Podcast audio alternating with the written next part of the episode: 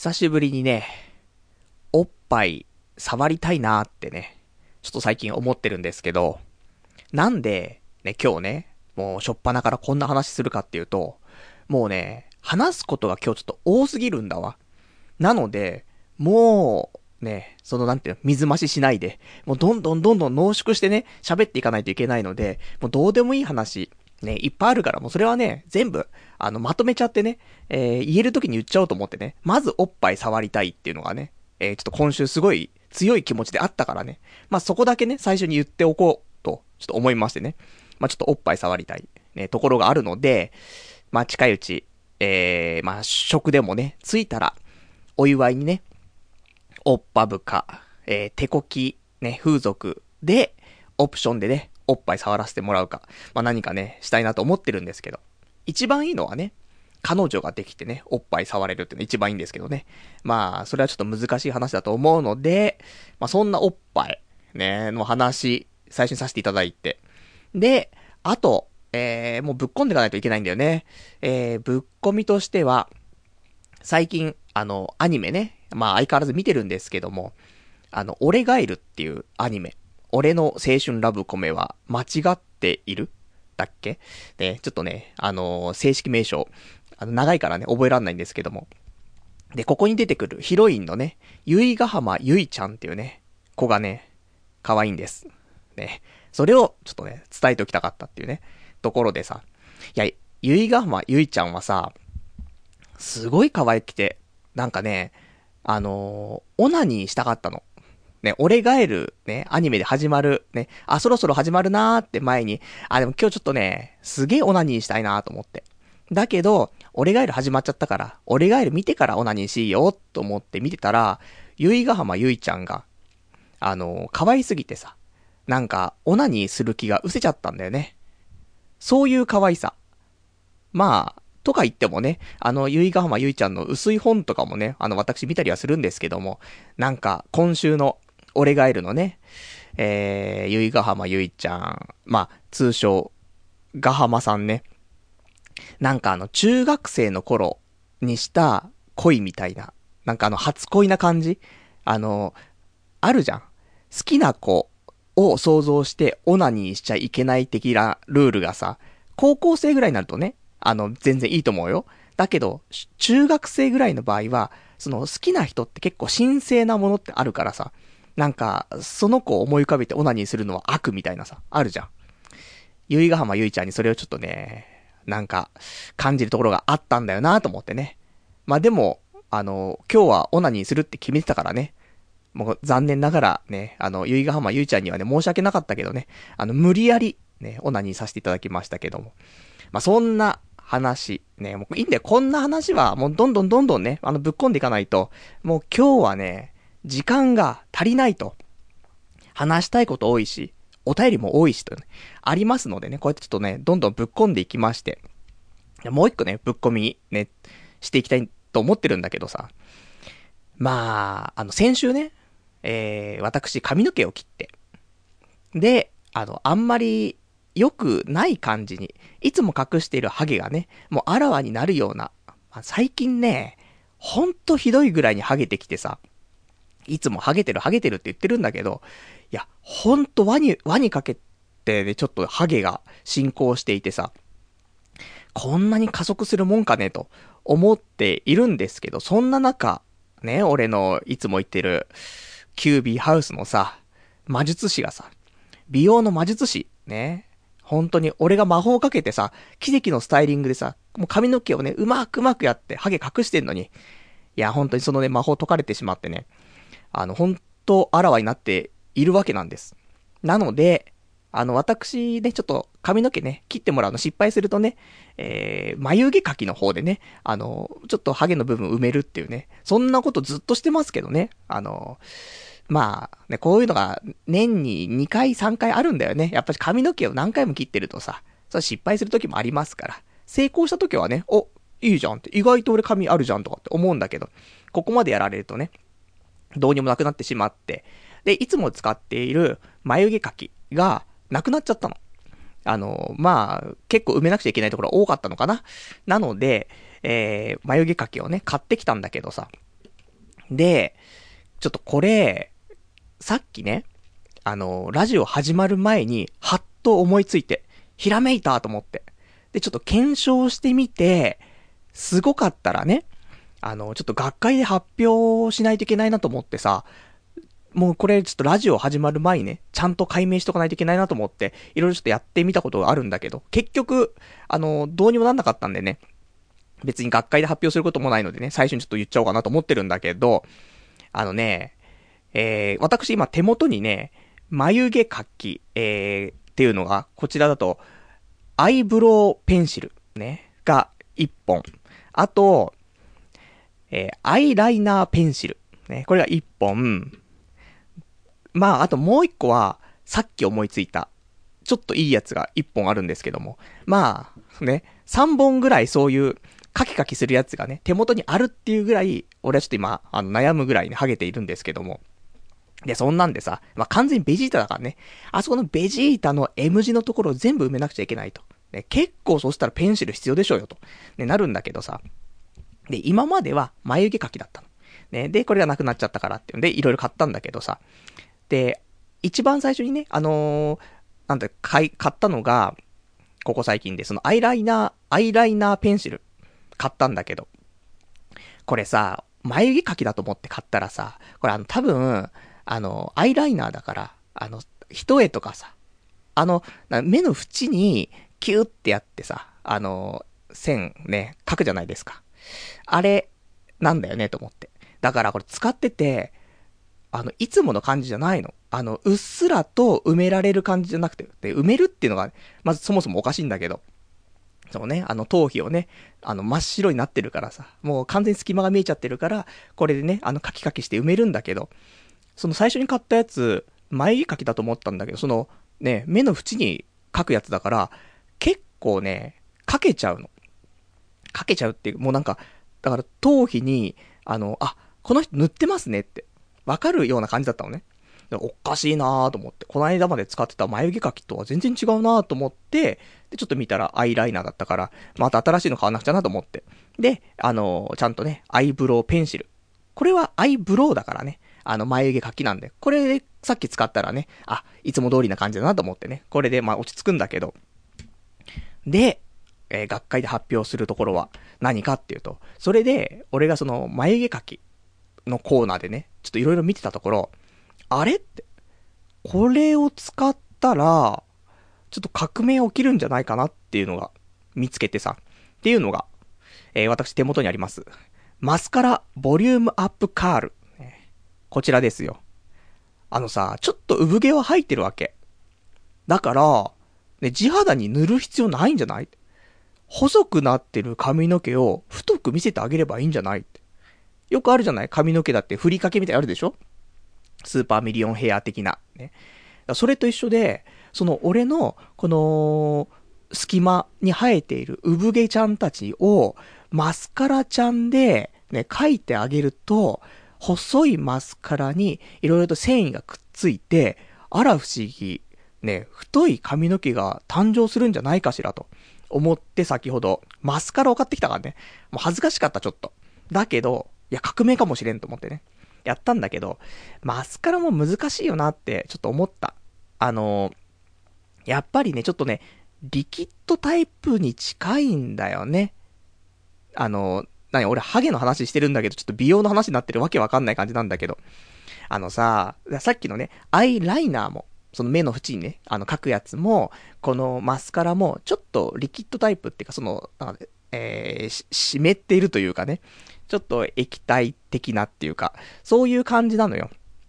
で、あの、ペンシルだとね、あの本当にあの、ペンみたいな感じだから、その、なんていうの、色鉛筆みたいな感じだからさ、さささささって、ちょっと乾いた感じなんだけどね。やっぱりちょっと濡れた感じがするとね、ベタつくんだよね。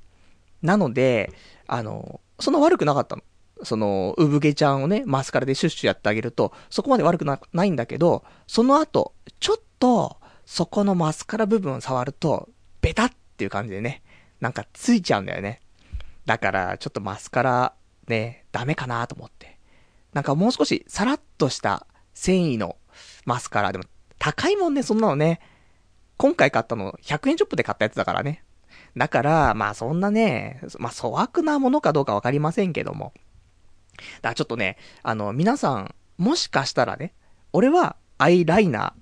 ーは、まあダメだし、まあ、その、アイブローペンシルね。こちらが一番いいかなと思ってるんだけど、ちょっと今聞いてさ、あの、俺も薄毛で、産毛はいっぱい生えてんだけどな、みたいな、言う人いたら、マスカラ使ったら、もしかしたらね、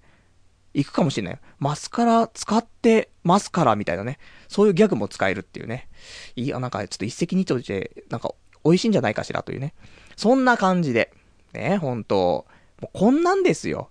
もういい年したおじさんになるとさ、やっぱりね、こうやって人生いろいろとね、考えたりとか、ね、肉体的にもどんどん衰えてくるからさ、こうやってね、アイブロウね、買ったりとかさ、いろいろもう瞑想してますけどもね、まあ、そんなおじさんだけども、えー、皆さんにね、なんか元気をね、お届けできたらと思いますんでね、えー、今日もじゃあ元気にやっていきたいと思います。パルナイトの幸せとは何か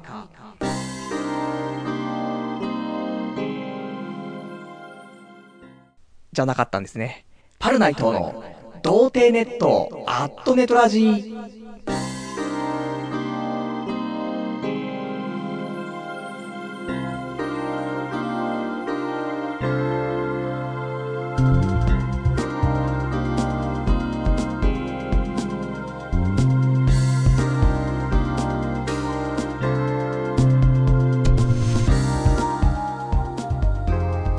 改めまして、童貞ネットアットネトラジパーソナリティのパルナイトです。こんばんは。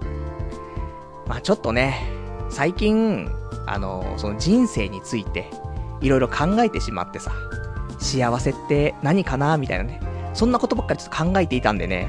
もうタイトルコールで、ね、幸せと何かと、ね、ちょっとね、問いかけたい。そんな気持ちになってしまってね、少しちょっと違うタイトルね、言ってしまった部分はあるんですけども。まあそんなんで、えー、今日はね、ちょっとサクサクと進めないといけないんだけども、あのー、ちょっと最初に、えー、先週のお話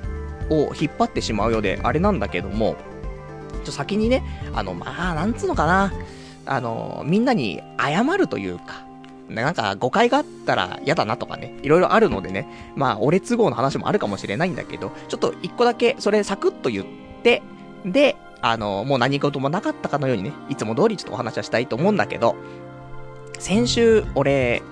なんていうの、終わりの方かなラジオの終わりの方にさ、なんか俺最近感じ悪くないっていう話をちょっとしたんだけど。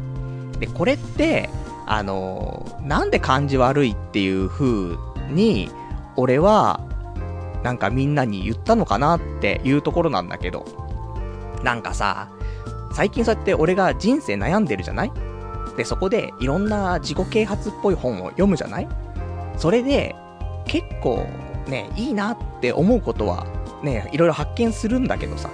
発見したことをさ、なるべくね、その、押し付けがましい感じにならないようには、気をつけて喋ってるつもりではあるんだけど、やっぱりちょっとね、その価値観っていうのを押し付けがちになっちゃってるところがあるなっていうところ。まずここが1点、なんか良くないなってちょっと思って、これがあんまり感じ良くないなっていうの一つなんだけど、あともう一個が、なんかさ、あのー、まあ、お便りとかでね、パル、お前ダメだなというようなお話を、まあ、たまにいただきますよ。で、これがさ、あのー、なんつうのかな、褒められたりとかするとね、パル、お前こういうのあって、すごいじゃないかとか、ね、あの、羨ましいよとか、そういう話をいただくと、俺結構なんていうの、バランスというか、なんか、その、フラットにしたい、そういう、なんか気持ちが強いのかわかりませんけども、褒められるとさ、謙遜するんだよね、すごく。いや、そんなことね、言うけど、俺こんなにダメだからって言ってバランス取ろうとしちゃう。だけど、あの、これの、これは、俺は別に悪いとは思ってないし、嫌いじゃないんだけどね、褒められたら謙遜して、まあね、あの、まっすぐにするっていうのは、まあ悪くないなと思ってるんだけど、ただ、ダメなのは、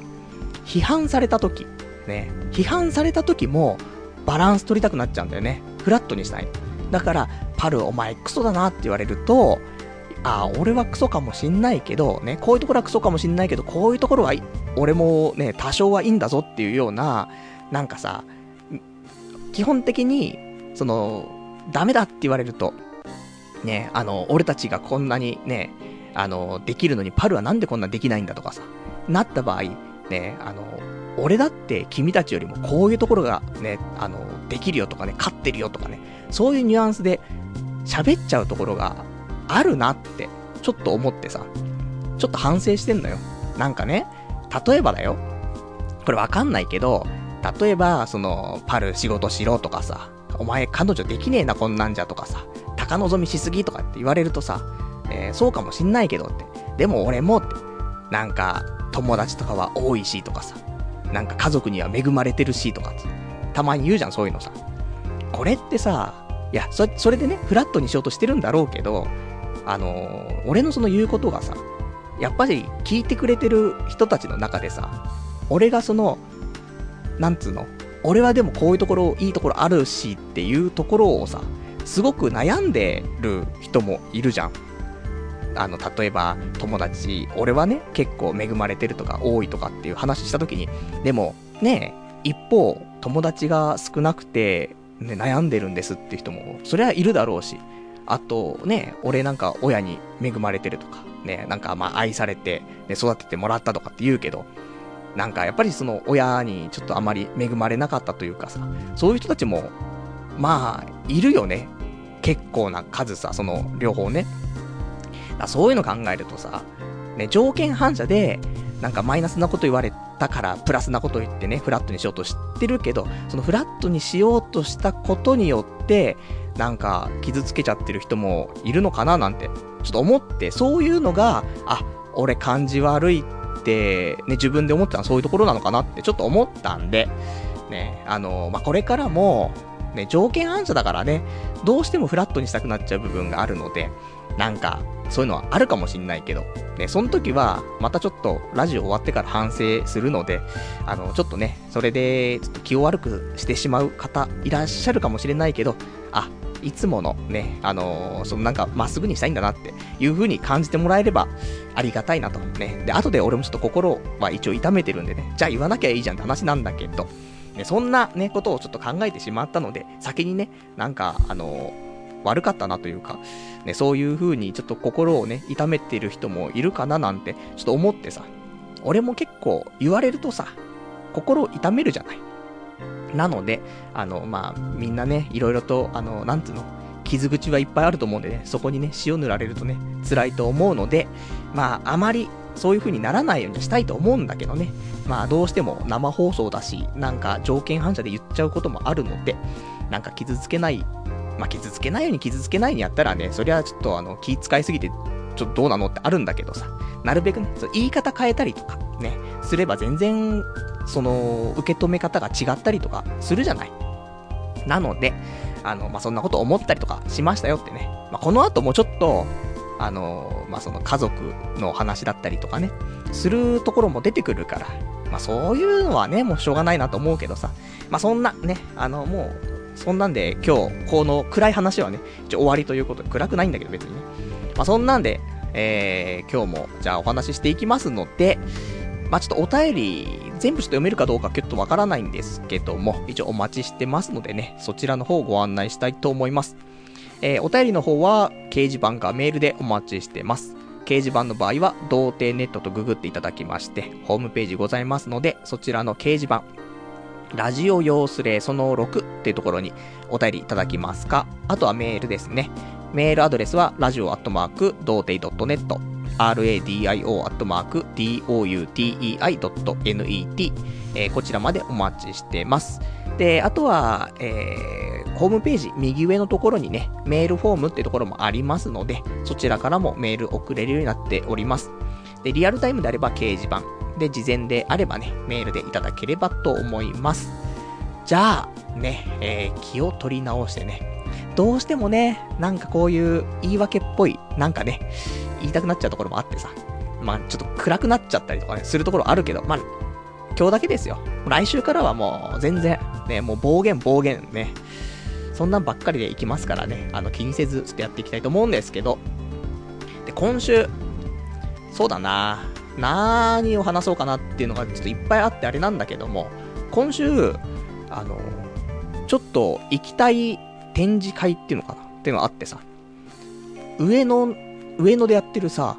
鳥獣ギガ展っての行きたくて。で、えー、まあ、ちょっといろいろ調べてたんだけど、鳥獣ギガってみんなは知ってるかなっていうところからになるんだけどさ、俺、結構、いい年するまで鳥獣ギガって知らなかったの。これ何なのっていうと、まあ、昔の、なんだろ、まあ、漫画の最初みたいな。いや、まあ、それわかんない。ちょっと語弊があるんだろうけど。なんか、その、俺もね、いろいろ調べないといけない部分があるので、そこをちゃんとね、調べないでお話しするのがちょっとあれなんだけど、鳥獣ギガのホームページ、ここから行きますか？ね。えー、こちら、誰もが、全部読むのって、誰もが一度は目にしたことのある、日本で最も有名な絵巻、国宝、鳥獣ギガ。まあ、そんな、なんか墨のね、線だけで動物や人物たちをね、えー、躍動的に描いた日本絵画史上屈指の作品と、ね、いうことなんだけど、あの、結構漫画っぽいタッチなの。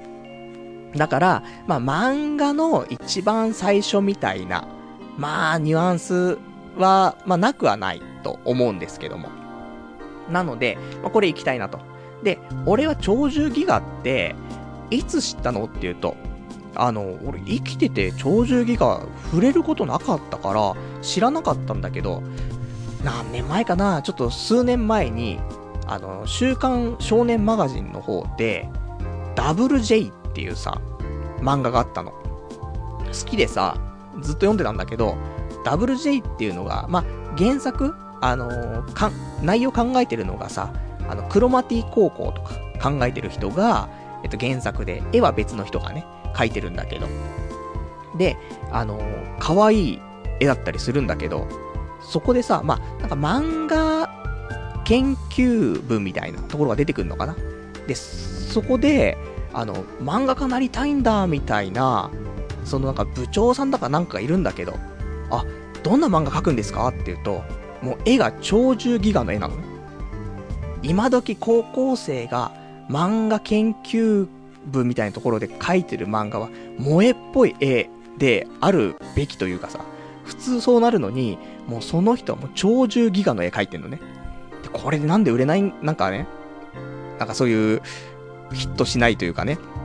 面白くないんだろうみたいな。ちょっとそういうの悩んでるみたいなね。そんなところがあってさ。それで、これ、ね、全然タッチが違うじゃんみたいなね。その、出てくるキャラクターとか、ね、そういうのは全員可愛いのに、描いてる漫画の絵だけが鳥獣ギガでね、もうすごい浮いてるの。なんだろ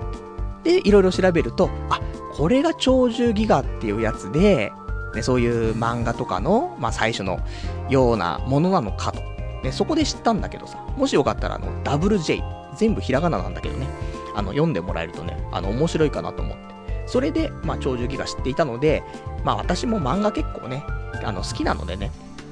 そういう、まあ、歴史のあるね、そういうものを見ておくのはとてもいいかなっていうところで、で、えー、まあ今、ちょうど上野でね、やっているってことだったんでね、じゃあ行こうと思って、行ったのよ。で、行ったらさ、すっげー待ってんの。なんかね、超絶人気っぽいんだよね。まあ、行ったのが、多分、8、あ、5月の8日とかかな。で、なんだかんだでゴールデンウィークじゃゴールデンウィークらしいんだよね。俺の中ではさ、ゴールデンウィークって、あの5月の6日かな？とかで終わってたんだ、気持ちは。だけど、普通にそこから、えっ、ー、と、6が水曜日で、で、木金、7、8って平日なんだけど、その後9、10で、えー、休みだから、土日だからね、この7、8も、例えば有給とか使ってる人は、まあ、あとまたね、つなぎで、そこが、7、8休みにして、9、10って休めば、またそこもね、ゴールデンウィークとしてつながるからってことで、まあ、ねえ俺が言った8日の方も、ゴールデンウィークっちゃゴールデンウィークということで、まあ人が多かったんだよね。行ったらさ、結構そんな展示会みたいなところなんてさ、言うほど並ばないと思うじゃん。なんかね、えー、2時間半ぐらい並ぶって。まあ、いろいろ合計でね、なんかその、なんて、室外と室内で並ぶらしいんだけど、合わせて2時間半とか3時間とか並びますって言われて。いや、それ並べないよね、と思って。で、でも、行った時間がね、えー、ちょっと、まあ、夕方だったから、2時だか3時ぐらいに行ったんだよ。だから、もうちょっと遅くなったらね、人もいなくなるかなとか思って、じゃあちょっと時間潰してね、それからもう一回長寿ギガ来れば、ちょっと空いてんじゃねえかなと思ってね。で、何しようかなと思ったら、あの、その近くに上野動物公園があったのね。まあ、の、もう同じエリアにあるんだけどさ、その上野、上野の公園ね、の中に、その、展示してるところだったりとか、あの動物公園があったりとかするので、じゃあちょっと俺、ね、一人動物園ってやったことなかったなと思って。それでじゃあ今日ね、ちょっと、せっかくだから一人動物園ちょっと体験しようと思って、で、今回、上野動物公園、ね、こちら一人でちょっと行ってきましてね。あの、安い。上野動物公園って、あの、入場料いくらって言うと、600円とかなんだよね。まあ、家族がいたりとかさ、子供がいたりとかしたらさ、あの、まあ、最近とかも行ってると思うからさ、その辺は分かってると思うけど、一人暮らししてたりとか、まあもう成人してね、とか、いう人はさ、知らないよね、その一人身の人は。あ、そんなもんなんだ。なんか、遊園地的な感じがするんで、少し。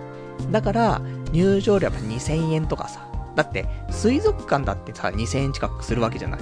だからまあそのぐらいするかなって思ったけど、600円だからね。600円って安いなーと思って。ありがたいと思ってね。じゃあね、サクサクね、600円ね、払ってさ、で、入っていこうと思ってさ。で、行くんだけどさ、なんか、いろいろとね、動物園行くと思い出すことも多いなと思ってさ、やっぱね、あの、まあ、一人じゃ行ったことないけど、ちっちゃい頃ね、よくその家族で動物園とかは連れてってもらってたことは多くてさ。なので、なんか、あのー、昔ね、まあ、うちの父親がね、不動産屋さん、町の不動産屋さんやってるんだけどさ、休みの日って木曜日だったのね。毎週木曜日だけ休みだったのかななんだけど、でも連れてきてもらったってことは、俺、小学生だからさ、平日休めないじゃん、基本的には。もしかしたらね、あのたまにあったかもしんないよ。まあ、親父の休みの都合もあるからさ。あの、学校休んでとかあっ、どっかそういうのあったかもしんないけど、でも基本的には土曜日とか日曜日に連れてってもらってた気はするんだよね。だからさ、親父ね、あの頃、俺がちっちゃい頃なんてさ、仕事をね、自分で始めてさ、忙しくて大変なところでさ、休んだりとか、ね、して、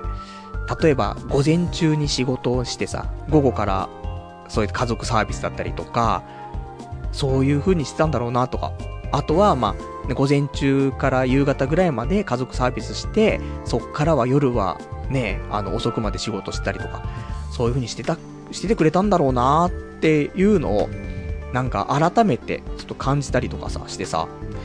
やっぱね、あの、ありがてえなって思ったりとか。そうするとさ、なんか色々とね、ちっちゃい頃のこと思い出してさ、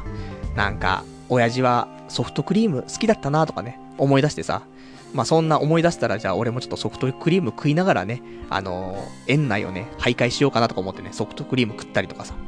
まあそんな、ね、まあちょっとあの、幸せな、ね、ちょっと淡い思い出が、ちょっとね、出てきたりとかするので、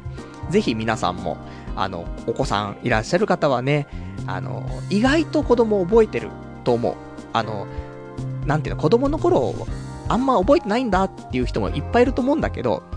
俺はすごい覚えてる方だから、あの、そういう覚えてるって子もいるからさ、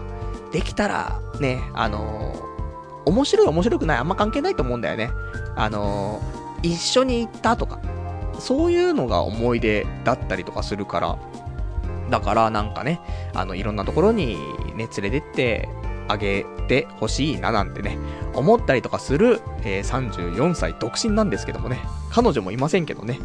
まあそんなことをね、ちょっと思ったりとかしてさ、で、まああの、動物を見ていくんだけどさ、動物、もう入ってすぐのところでパンダ、ジャイアントパンダかながいてさ、で、ああ、パンダいるんだと思って、まあそれはいるんだけどさ、上野っつったらパンダだよねと思ってさ。で、パンダのところ行ったの？そしたらさ、まあ、なんだろうね。すげえ混んでるイメージがあるんだけど、全く人がいなくて、もうガラッガラなんだよね。で、もう、なんていうの、な、全く並ばず。鳥獣ギガは2時間半並ぶのに、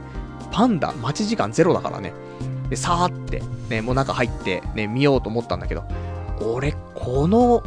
ね、このパンダの前の、この、なんていうの、風景知ってると思って。ちっちゃい頃来てるからさ、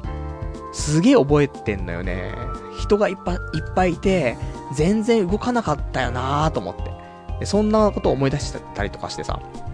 ちょうどね、俺が小学校1年生の頃とかに、あの、上野にね、パンダがね、来たんだよね。なんだっけ？ランラン？トントン？わかんないけど。なんかそんなの来ててさ、あの、雑誌で、小学1年生って雑誌あるじゃん。あれとかで、なんか、はがき送ったら、その、パンダの写真がついたハガキが返信されてくるみたいなさ。そんなん、もらった覚えあるわと思って。まだ実家にあるからね。だから、ああ、そういや、そんなんあったなと思ってさ。で、そんなん見ながらさ、パンダね、懐かしいなとか思ってさ。それとか、あとね、まあ、他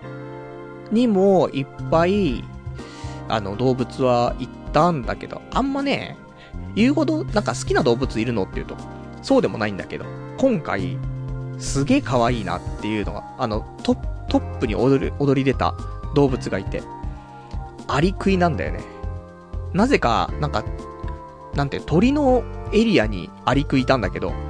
アリクイってめちゃくちゃ可愛いなと思って。やばいぞ。あのー、なんか、お人形？まんまだぞ。なんかさ、やっぱりさ、鳥とか、他のね、なんか、爬虫類系だったりとかさ、でも普通の犬とか猫とかだってさ、やっぱ人形とかにするとさ、ちょぬいぐるみとかにすると、ちょっと違和感あるじゃん。あんま可愛くなかったりするのもあるじゃない？アリクイは、あれ全く動かないでその辺いたら、人形ってか、その、そんな感じする。すっごい、なんか愛らしい。動いてても愛らしいんだけど、もちろんね。本当に、アリクイが可愛かったね。とか、あと、アシカも良かったね。意外と。あの、見応えがある感じ。あとは、レッサーパンダ。ね、ちょっとアライグマとレッセレッサーパンダの差があんまりわかんないんだけども、レッサーパンダはいてさ、昔、ね、またレッサーパンダとか見るとね、昔思い出すんですよ。あのー、昔熱が出てさ、で、えー、家でね、寝込んでる時に、母親が多分、レンタルビデオ屋で、なんかアニメを借りてきてくれたのかなで、そのアニメが、怠け者が見ていたっていうさ、アニメでさ、で、それが、そこに出てきたのが、レッサーパンダがいてさ、なんか僕、レッサーパンダとか言って可愛いんだけど、すげえ腹黒いみたいな。すっげえそれ見て、熱があるのに笑い転げてたっていうのはあってさ、あったなと思って。そんな思い出したりとかさ、して、で、あの、まあ、結局、まあ、普通に動物園を満喫して、一人で来てるやつでもいたな。少し。女の子もちょろちょろいた気はするし、男もちょろちょろいたけど、やっぱりね、家族連れとかカップルが、まあ圧倒的だったけども、まあなかなか面白くてさ。で、あのまあ、外側をね、ぐるーっとしたの。一応なんかその、どういう順路で行っていいかちょっとよくわかんなかったから。まあ、外側から見ていけばいいなと思ってぐるーっとして歩いてったら、まあ気がつくとね、あの出口の方来ちゃっててね、あれ出口になってると思って。まあいいやと思って。ね、時間潰してきただけだからと思ってさ。で、出口からも出ちゃってさ。で、もう一回、その、園内ね、どういう動物が他にいたんだろうとかって見たらさ、あの、象がね、一番その園の、その動物園の真ん中に陣取ってるね、象がいたんだけど、外から回っちゃったからさ、真ん中見てなくてさ、象見逃してるじゃんと思って。メインじゃんとか思ってね。なんで、まあ次回もしね、行くことがあったら、まあ象をね、見るためにもう一回動物園入ろうかなとは思ってるんだけどさ。まあ、アリクイが可愛かったっていうのはね、かなりの、あの、報酬かなというところでさ。でさ、あの、そうやって動物園回ってるとさ、あの、解説が書いてあるじゃない。この動物は、あの、こういう動物ですよとかね。で、説明書いてあったりとかするんだけどさ。で、動物ってさ、何目、何かみたいなのあるじゃないその、多分ね、学校の方とかでも習うと思うんだけどさ、あの、そういう、なんていうの、分類ってあるじゃない生物の分類っていうやつがさ。で、なんとか目、なんとかかみたいなさ、そういうのあるんだけどさ。あの、なん、俺もね、そうやってちゃんと学校で勉強してるときはさ、覚えたけどさ、ただ、違和感ずっとあったんだよね。なんとか目って、何と思って。なんかさ、なんとかかっていうのは、イメージつくのよ。だってね、普通に高校とかだって、大学とかだって、あの、その、勉強のね、分野ってさ、例えばね、高校だって普通に、あの、普通科とか、商業科とか、ね、そういう区分けがあるわけじゃない。だ科っていうのは、その区分けの中でもメジャーというか、想像しやすいんだけど、なんとか目って、なんかな、なくねえと思って。あんま聞かないよなっていうのがあって、なんか昔も、なんか目って何なのこの変なジャンルの分け方と思ってさ。とか思ってたんだけど、で、それちょっと家帰ってきてはいろいろ調べてさ、まあちょっと納得した部分あったんだけど、もともとさ、まあこれ打足だからね、どうでもいいんで、サクッと話して終わりますけど、もともとさ、あのまあ英語でそういう分類ってあったりとかしてさ、で、なんとか目とかっていうのはオーダーなのかな？オーダーが英名で、えー、かっていうのはファミリーなのかな？で、それを和訳したものなのかなって思ったの。でもそうじゃなくて、もともとそういうのが使われる前から、日本では、そ分類として、目とか、かっていうのは、使ってたらしくて、で、あの、英語の方のね、そういう分類分けができてさ、で、そこに今まで使っていたやつをはめ込んだっぽいんだよね。まあちょっと詳しくは調べてもらった方がね、あの確実かなと思うけど。だから別にオーダーを、あの、翻訳して木にしたわけでもなく、ファミリーを翻訳してかにしたわけでもないっぽいんだけどさ。でまあまあ、いろいろとね、調べると、その、木の上のね、あの、分類には、なんていうの、こうっていうのがあるんだけど、鋼鉄のこうかな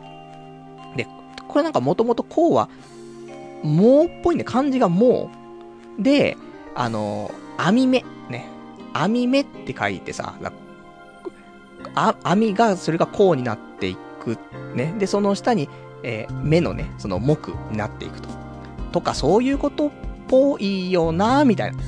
まあ、俺もね、あんまりわかんないんでね、あの、詳しい人ぜひちょっと調べて、で、もっとわかりやすいね、説があれば、ぜひ、あの、皆さんの方がその辺賢いと思いますんでね、まあ、ちょっともやもやした人いたらね、調べていただけたらと思うんだけど、まあ、そんなね、あの、おじさんになってもね、そういうちょっと、昔習ったことだけども、ちょっと、いまいち、はっきりとね、なんか、腑に落ちないなみたいなことが、ね、こうやってなんか、年取ってくるとね、逆に、なんか調べるね、意欲が出たりとかね、するのあるのでね、まあ、勉強、ね、勉強っていうのはやっぱしね、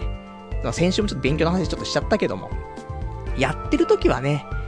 なんか勉強なんてって思うけど、勉強から離れるとね、まあ、たまにだからかな。あの、やっぱそういう欲求というかね、まあ、ちょっと出てくる時もあるよね、みたいなところなんだけど。で、そんなんでさ、上野動物公園、ね、無事見終わって。で、鳥獣ギガだよ。ね。時間潰しましたからね、こんだけ。鳥獣ギガ行ったら、これはもう平気だろうと思ったら、さっき見た時よりも、さっき2時間半だったんだけど、多分3時間ぐらい待ちますみたいになってんの。いやいやいやいやと思って。ね、これはちょっと時間潰してきたら、その間の時間でね、結構したら、並んでれば少し進めたじゃんみたいなところだったんだけどさ。いやでも、言っても、もう少し時間経てば、夕方、夜になればね、ちょっとは人すくんじゃないかなと思ってさ。で、金曜日っていうのは、結構夜遅くまでやってんの。他の日はね、5時ぐらいで終わっちゃうのかななんだけど、金曜日は夜7時半とか、そのぐらいまでは空いてるのかな ?7 時半とか8時ぐらいまで。だから、結構遅くまで待ってれば、ね、多分学生とかも多いんだろうなと思って。学生は帰んなくちゃいけないじゃん。夜になったら。だから、夜はすくだろうと思って。時間潰そうと思ってさ、近くのね、ちょっと喫茶店があったからさ。すごいね、あの、上野動物公園とか、ね、あの上野の公園には、スターバックスとかもね、入ってたりとかね、するんだけど、まあなんか他のね、あの、ちょっと混んでたから、ちょっと違う、違うところに入ってさ。で、そこで、あの、自己啓発本読みながらね、えー、待ってたんだけどさ。で、6時過ぎぐらいまで待ったんだけど、で、ツイッターなんかでね、あの、超10ギガ、スペース、待ち時間、で、調べてるとさ、あの、待ち時間がね、ちょっと出てきたりするんだけどさ、まあ、全然、すかない。なんであんなに混んでんだろうっていうね、ところで、本当に人気なのかどうかわかりませんけども、本当にどうにもならなくて、しょうがねえなと思ってね。多分喫茶店に俺1時間半とか、ね、2時間近くいたかもしんないんだけどさ、全然つかないから、これダメだなと思って。6時半とか7時ぐらいの時点で、まだやっぱり3時間待ちとかなってっから、いや、これもう無理じゃんと思って。もう今回なしだなと思ってね。もう、まあ、動物も見たしと思ってね。で、その日は残念ながらね、断念したんだけどさ。まあ、家帰ってね、まあ、鳥獣ギガのサイト見てね、いろいろ調べると、なんかこれあの、前期後期みたいなのがあってさ、あの、展示するものがね、微妙に違うんだって。なので、あの、鳥獣ギガって、なんかその、なんと、前編？で、前編後編があるのかな？わかんないけど。今回はその前編を出してるんだけど、結構有名な、なんだ、鳥獣ギガって言うとこれみたいなので出されるのって、あの、後編で公開されるやつが結構メジャーなものなので、じゃあ、せっかくだから、ね、有名な時の、ね、有名なやつを見ようと思って。なので、今回ちょっとまあ、ね、断念してしまったけども、それはそれでよかったということで、また時期が来て、ね、鳥獣ギガ、ね、後編のやつがね、ちょっとあのー、展示されるってことになったら、行って、ね、あのー、今回は、待ち時間どんぐらいかな？やっぱ3時間ぐらい待つのかな？したら、やっぱし、上野動物公園行って、ね、象見てなかったから、象を見て、で、出てくると、またさらにね、並ぶ時間が長くなってるかもしれないけども。まあ、そんなちょっとフルコースをね、もう一回体験したいなと思ってるんで、まあ、ぜひちょっと鳥獣ギガ、あのー、なかなか、あの、これ保管されてるのは京都なのかな？京都のお寺の方のやつなので、この都内とかに来るのってなかなかないんじゃないかなっていうところなんだよね。なのでこの機会にみんな見ようかななんて思ってる人も多いのかもしれないね。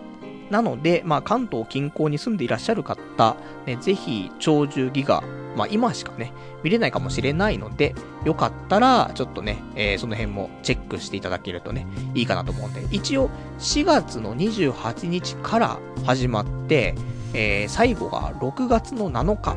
ね、こちらになっているんですね。一応会場が、あの、一応正式な名称だと、東京国立博物館、こちらの方でやってますんでね、結構その時間とか、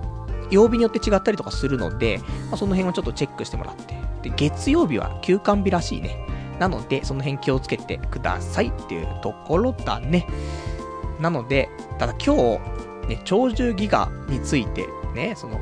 昔俺が WJ っていう漫画を読んでさ、みたいな話しちゃったから、次回俺、鳥獣ギガ見たときさ、その、何にもその背景がない状況でね、お話しすることになるかもしれないので、またね、その時は同じ話しちゃうかもしれないんですけど、その時は多めに見てほしいななんて、そんなところでございますね。じゃあ、ちょっとお便りを読んじゃおうかな。えー、お便り、えー、ラジオネーム、えー、346番さん。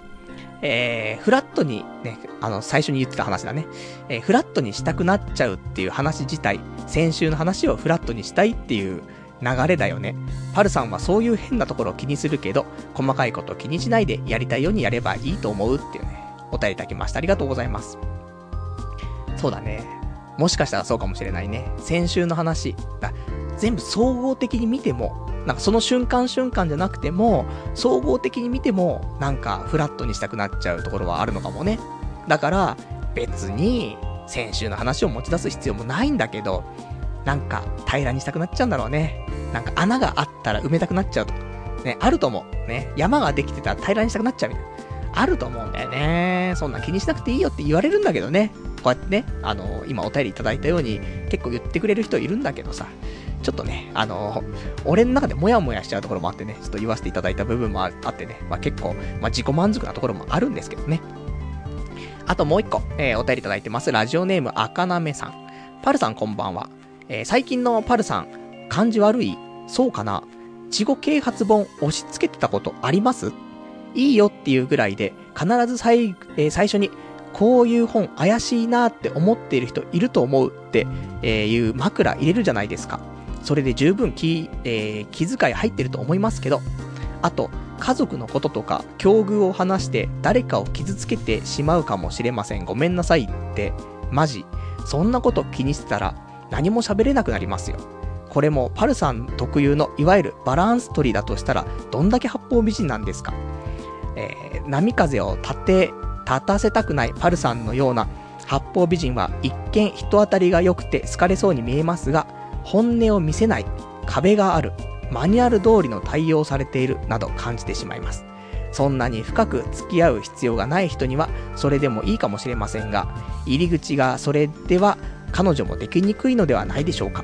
本音で語りましょうよ。ムカつくお便りには毒づきましょうよ。えー、波風立てましょうよ。自分はパルさんの思ったことをそのまま言う童貞ネットというラジオが好きですっていうね、お便りいただきました。ありがとうございます。そうなんだよね。まあ、これが、私、ね、八方美人なのかな。その根っからなんだよね、多分ね。なので、うーん、これがいいのか悪いのかっていうのはね、難しいですけども。ただ、あの、そういうのをさ、なんていうの、言わないで、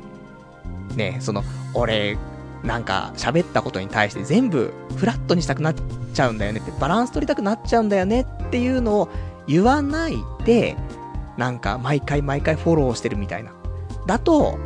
なんかくっさーみたいな、なるかもしんないけど、そこをね、あの、本音というか、俺こういう風になっちゃうんだよねっていうことを、まあ、前提で置いての、ね、なんかそういう穴埋めをしてるみたいな感じがありますのでね。まあその辺、あ、またこいつ、ね、あの、いつもの八方美人ね、出てるぞみたいな風に思ってもらえると、俺もありがたいと。ね。あの、その代わり、ね、その、穴を掘ったりとかするわけじゃない。その、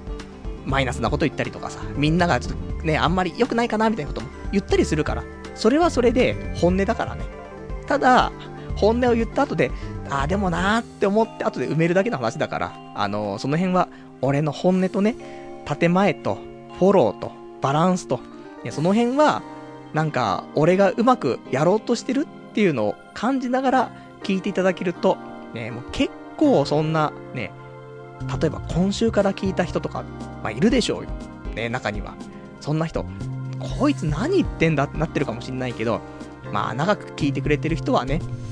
ああ、こういう性格、じゃ性格よねっていうのは分かってくれるかもしれないので、あの、そういうところ、あの、なんつうのかね、難しいけど、ちゃんと本音では話すよ。本音では話してるけど、後で穴埋めもするから、察してくれっていうね。そういうところ、ね。そこまで察し、リスナーが察しないといけないの？みたいなところあるけど、お願いしますね。それ、そういう感じで楽しんでいただけるとね、あの、私もありがたいなと、ね、いうところで、ね、多分ね、これからもね、そういう感じでやってきますから、ね。まあ、なるべくね、本音言って、本音言って、ね、いきますんでね、後で穴埋めもさせていただきたいと思います。じゃあ、あと、えー、今週他に喋りたかったこと。やばい、サクサク喋んないとやばいぞ。唐揚げの話するか？唐揚げの話って何って。あの、どうでもいいよ。ね、1分で終わるけど。唐揚げにレモンついてくるじゃん。で、ね、もうこれは本当にもう昔から論争がね、激しく行われてるものだと思うんだけども。唐揚げ出てきました。ね、あのレモン絞っちゃうぜ、みたいな。あるじゃん。ああ、わかった。お願いします、みたいな。なるけど。この、お伺いを立てないで勝手にレモン絞るクソがいるじゃない？これ、まああんま好きじゃないんだけどさ。でもこれってさ、かけてる方は良かれと思ってやってるわけじゃない？だから、ね、そんなんなんか、ね、神経質すぎないとかっていうやつもいるじゃない？そのぐらいかけたって別に普通じゃんみたいなさ。じゃあ、あの唐揚げ運ばれてくるじゃない？俺醤油かけるよと思って。じゃいいじゃん。だって、ね、そのレモン絞り隊がいるわけじゃない？レモン絞り隊はさ、もう良かれと思って、ね、唐揚げ来ました。あ、じゃあレモン絞っちゃいますよって。お伺い立てませんよってね。はい、これで美味しくなりましたってね。俺はレモンの味が好きなんです。そういうやつでしょ？じゃあいいじゃん。唐揚げ来ました。あ、俺醤油かけますねって。醤油味の唐揚げ最高に美味しいよね。かけといてあげましたよ、みたいな。それで怒ったら、じゃあお前のレモンはどうなのよっていう話になるじゃないっていうね。そういう ね、そういうことですよ。だから今度俺とね、なんか、居酒屋行った人。俺もう、唐揚げに、有無を言わさず醤油かけっからもう。ね。でもさ、最近のさ、なんつうの、食事っていうのがさ、まあ、醤油とかさ、タレとかじゃなくてさ、塩っていう風潮があるじゃない。シャラ臭いやつ。もう塩かけて食べればいいよとかさ。焼き鳥もね、あの、タレと塩ありますけど、どっちがいいですかって。あ、塩でみたいな。その風潮あるからさ、なんかね、あの、唐揚げに醤油かけるとね、なんかちょっと批判が起きそうなんだよね。塩だったら、なんか、おちょっと分かってるねとかって思われんかもしんないけどさ、うるせえみたいになるんだけど。いいよ、醤油だよね、こんなのはね。醤油、なんかもう醤油バーってかけちゃってさ、うまそうだなーって、ね。そういうのがいいね、と思ってね。そんなんで、えー、今後俺とね、飲みに行く人は、えー、ちょっと覚悟してもらいたいね。でも、まあでも大体俺と飲む行く人はさ、無断でレモンかけないもんね。そういうやつとは一緒に飲み行かないもんね、基本的にね。イライラしちゃうからね。だから、ただやっぱし、みんなお伺いを立てて、レモン絞るから。俺もお伺いを立ててね。あ、唐揚げ来たじゃんって。あ、醤油かけていいっつって。うん、醤油かけといてあげようかっつって。あ、あ、あ、みたいな。じゃあみたいなね。醤油味うめえみたいな。日本人だったら醤油みたいな。そんな感じで、ね。まあ、そんなこと言いたかったんで、ちょっとね。あそんな話。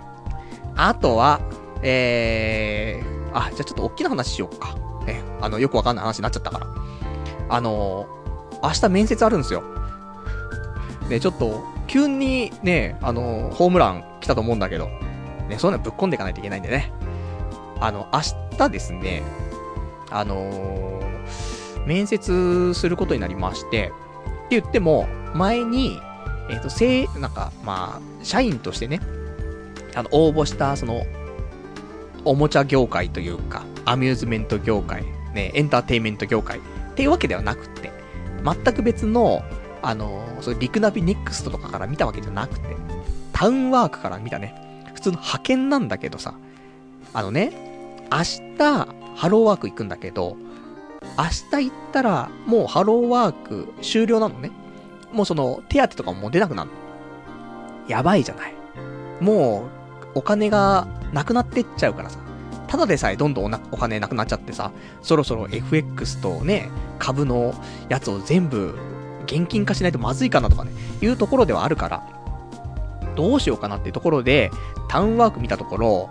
まあ、あの、良さそうなのがあったので、先週の、何曜日かな？水曜日かな？ちょっと確認してさ。で、えー、次の日の木曜日かな？電話して、で、えー、面接ね、じゃあしましょうっていう話になったから。まあそれをちょっと明日ね、行ってきますんで、で、どんな内容なのっていうところなんだけど、あんま言えないよね。タウンワークっていう、もう媒体も言っちゃってるし、俺東京住んでるし、みたいなね。派遣だし、みたいな。いろいろもう絞れると思うんだけど。まあいいでしょう。えー、時給1350円。うん、いいね。えー、そんな、まあ、コールセンターだな。うん。もうこれだけで結構絞れるんじゃないかなと思うんだけど。で、ちょっとラジオ絡みね、なところもあります。なので、もう、もうラジオ、コールセンター、ね、都内、時給1350円。検索したらすぐ出てくるでしょ。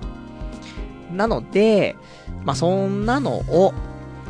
やろうかなというところでさ、一応ね、あの、まあ、つなぎですよ、本当に。だから電話した時もね、あの、応募したいんですけど、とか言ってさ、で、いろいろちょっと聞かれるんだけど、その時も、あの、どのぐらい、ね、あの、お仕事できるとか、そういう予定ありますかって言われたんだけど、あー、ちょっと今、転職活動中で、なので、みたいな話してさ、じゃあ、そっち決まったら、辞められるって感じですかね？みたいな。そうですね、みたいな。でもまあ、年末に仕事辞めて、この時点でまだ何も決まってないので、多分、もしかしたら長くお世話になるかもしれないっす、みたいなね。なんだこいつ？みたいなところなんだけどさ、まあ明日もうちょっとね、あの、うまく説明したいなと思ってるんだけどさ。でもさ、やっぱり勤めてさ、1ヶ月とかで辞めちゃうっていうね、ことになるのは、わかんないよ。本当に長期になるかもしんないけど。でもそういうね、早く辞めるっていう可能性もあるから、それが分かってる上で、あの、雇ってもらえるんだったらいいけどさ。で、一応雇うに当たってもさ、あの、結構大量人数を募集してるであれば、そりゃね、あの未経験だったりとか、やったことない人、いっぱい来るかなと思うんだけど、一応即戦力とまでは言わないけど、前職までコールセンターだし、その前とかもね、ちょっとコールセンター他のところでやったりとかもしてるっていうのもあるじゃない？で、派遣で行ってたところはさ、まあ本当に日本での、日本の中でもね、あの、最大手の通信企業のところで派遣をやっていたから、まあそれなりにね、いけますし、だそういう意味では、あの、ある程度研修はあるみたいなんだけど、まあ研修したら普通にできるんじゃないのっていうところはあるから、まあ、そういうね、ところで使ってもらえないかしらと。あとちょっとラジオ絡みのところもあるから、あの、私、そのつなぎとはいえ、ね、やっぱりその、少し自分のね、あの、まあ、いいなっていう部分のジャンルではありますから、その辺がちょっとね、うまく噛み合ったかなっていうところで、つなぎで、ぜひやらせていただきたいと、ね、いうところで、時給も1350円だったらね、だ週4とか週5とか、まあ、希望が通るのかななんてところあるんだけど、週4だと、えー、17万ぐらいなんだよ、多分。で、いろいろ、あのー、もろもろ引かれてさ、手取りで13万ぐらいになっちゃうかな、多分ね。なので、週5だと21万ぐらいになって、手取りで多分17万とか16万とか、17万ぐらいかな。なると思うので、まあ、17あれば、貯金はね、ほぼ減らさず、ね、維持できるかなとは思うので、週 5? だ週5にすると、この転職活動がまたね、なんか、やりにくいというかね、いうのもあるので、まあ、週4とかで最初やらせてもらって、で、もし、あの、転職活動長期戦になりそうだったら、週5に変えてもらうとか、ね、ちょっとその辺もちょっと相談したいなと思ってるんだけどさ。まあ、そんな、こんなで、私も、ちょっと、そろそろ、働くかなみたいなね、ところで、まあ、その、メインでがっつりでってわけじゃないんだけど、あの、一応社会復帰するかなみたいなね、ところがありますんでね。でもよかったよね。こうやって、コールセンターの仕事をしたことあったりとかすればさ、もうほんと今バイトとかってコールセンターばっかだからさ、電気屋さんの店員さんかコールセンターでしょ。だからどっちかを経験してて、まあ、ある程度長く勤められたことがあれば、まあ、40とかまでは食いっぱぐれない。じゃ食いっぱぐれないじゃない。多分。ね。ただその先はわかんないよ。生きていけるかわかんないけども、まあ、生きて、ね、そこまではいけるからさ。そういう意味ではね、あの、ありがたい仕事にね、就かせてもらったなっていうのはあるし。あとは、こういうところは結構、あの、すごいよ。服装とか髪型自由って書いてある。ということは結構若い人も多いと思うんだよね。なので、出会いとか、あるかもしんないですね。若い子、いるかもしれないですね。っていうね。ところで、まあ、明日ね、えー、ありますのでね、ちゃんと俺も、あのー、履歴書書いて、あと、職務経歴書もね、ちゃんと書いて、あの、もう全部用意してあるからね、明日、まあ、ハローワーク行って、えー、午前中ありますから。で、午後は面接と。いう感じですね。あの、ぜひ、来週には、多分、合否の方はね、えー、出てると思いますね。その時にはね、またこちらの方でね、ご紹介したいと思っております。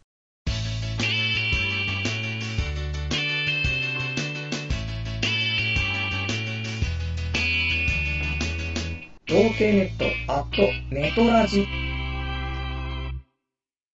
それではね、コーナーやっていこうかな。コーナー。クラウゼ、ボディーブロー。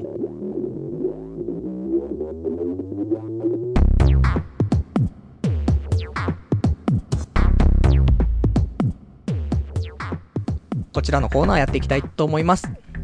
えー、こちら、クラウゼボディーブローのコーナーね。まあ、皆さんからいろんなお便りもた、あの、もらいますけども、こちらね、たまに、なんだろうな、見るタイミングが悪いのかな？俺が落ち込んでる時とかなのかな？そういう時に見ると、ボディに来るんだよね。そういう、いいボディーブローのようなね、えー、お便りをもらった時にね、あのー、このコーナーで紹介していこうかなと思って、えー、作ったコーナーなんですけど、今週も、あの、いいボディーブローがね、えー、2発届いていたのでね、そちらをちょっとご紹介したいなと思うんですけどもね。ね、こういうのがあれよ。あの、本音の話よ。ね。いつもね、これが本音じゃない話だったら、いやー、なんか、こんなね、お便り、俺のためを思って書いてくれてありがとうございますとかいうところを、いや、このお便りはボディ来るんだよねって言ってる時点でさ、本音じゃない？その後にどんだけフォローしても、ね、そういうことなんでね、えー、察してくださいっていうね、ところなんだけど。じゃあ、えっ、ー、と、一発目のボディーブローからご紹介しようかな。やっぱりね、最近ね、人生悩んでるからね、こういう時にね、なんだろうね、ちょっと、ちょっと来るのをね、もらうとね、グロッキーになっちゃうんだよねっていうところなんだけど。だから、あんま、いつもだったらジャブかもしんない。あの、普通のメンタルの時はね。でも今週は、これがね、効いたんだよねっていうところで。えー、まず一発目。ラジオネーム337番さん。えー、パルさんが、会社起こしたのは散々聞いたけど、いくら収益を上げたの？というか、設立から畳むまでまともに機能したの？そこ全然言わないから、もしかして登記、登記しただけで何の動きすら、えー、ないもんだったんじゃないの？ドロップシッピングのせこい商売を法人登記しただけとか、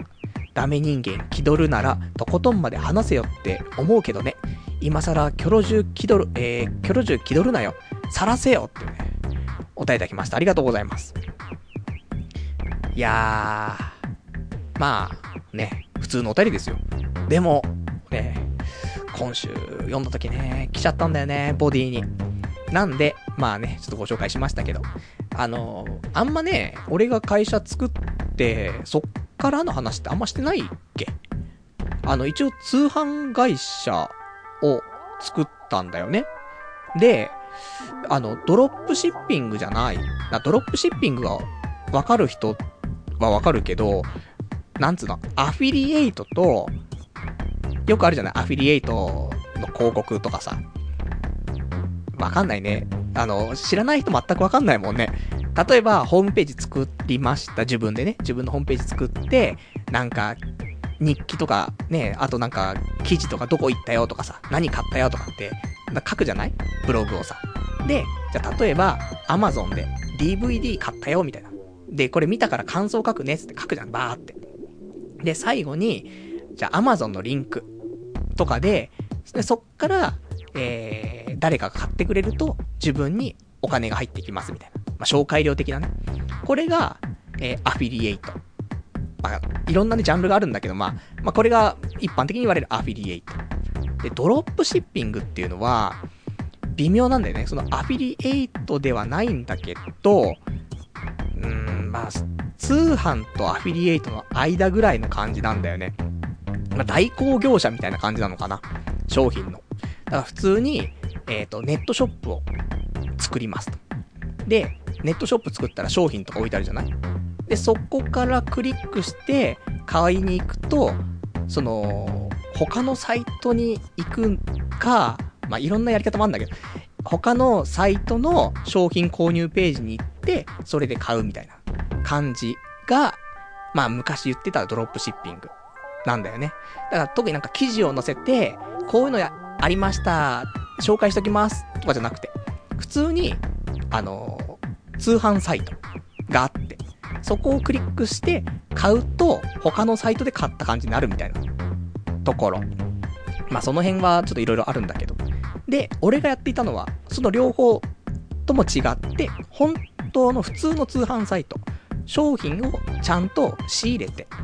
で、それを在庫で持って、で、注文があったら、それを、えー、配送してと。配送っていうか、ま、配送手続きしてね。で、あの、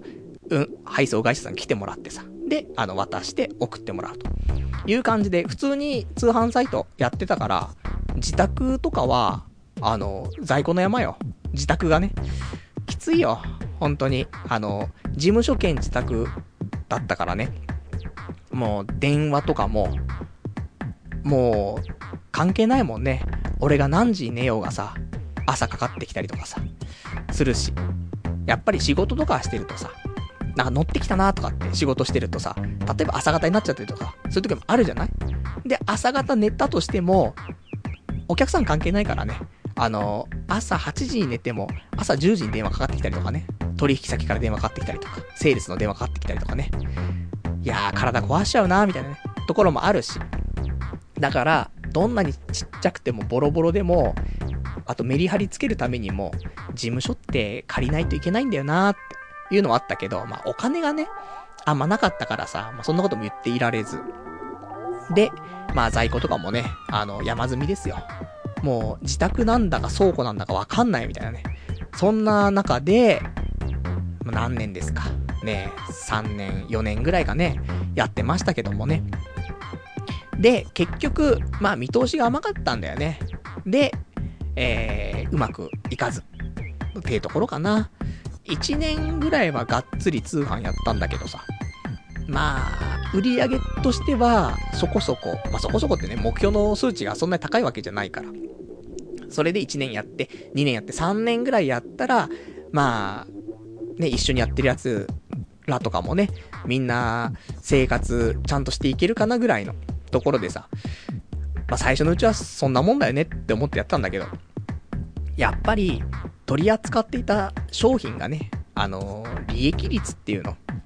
そういうのがね、すごい低い商品が多かったんだよね。なので、結局、売り上げとか、利益とか、上げようとすると、それなりの資金力がないと、どうにも回せないっていうところでさ。だから、ある程度は想定の通りぐらいに行ってたところはあるんだけど、やっぱりその資金不足で、どうにもならなくなってしまったところだよね。で、そっからはずっとそういうのを維持してたけども、結局それじゃあね、あの、みんながちゃんと食っていけるわけではないので、そっからは、えー、インターネットの回線の代理店をやったりとか、あとはホームページ制作のね、えー、お仕事をしたりとか、ね、まあ、俺一人じゃないからね、他にデザイナーがいたりとかね、いろいろあったので、まあそんなんでやってましたけども、結局は、まあ、ね、残念な感じでね、終わってしまいましたけどもね。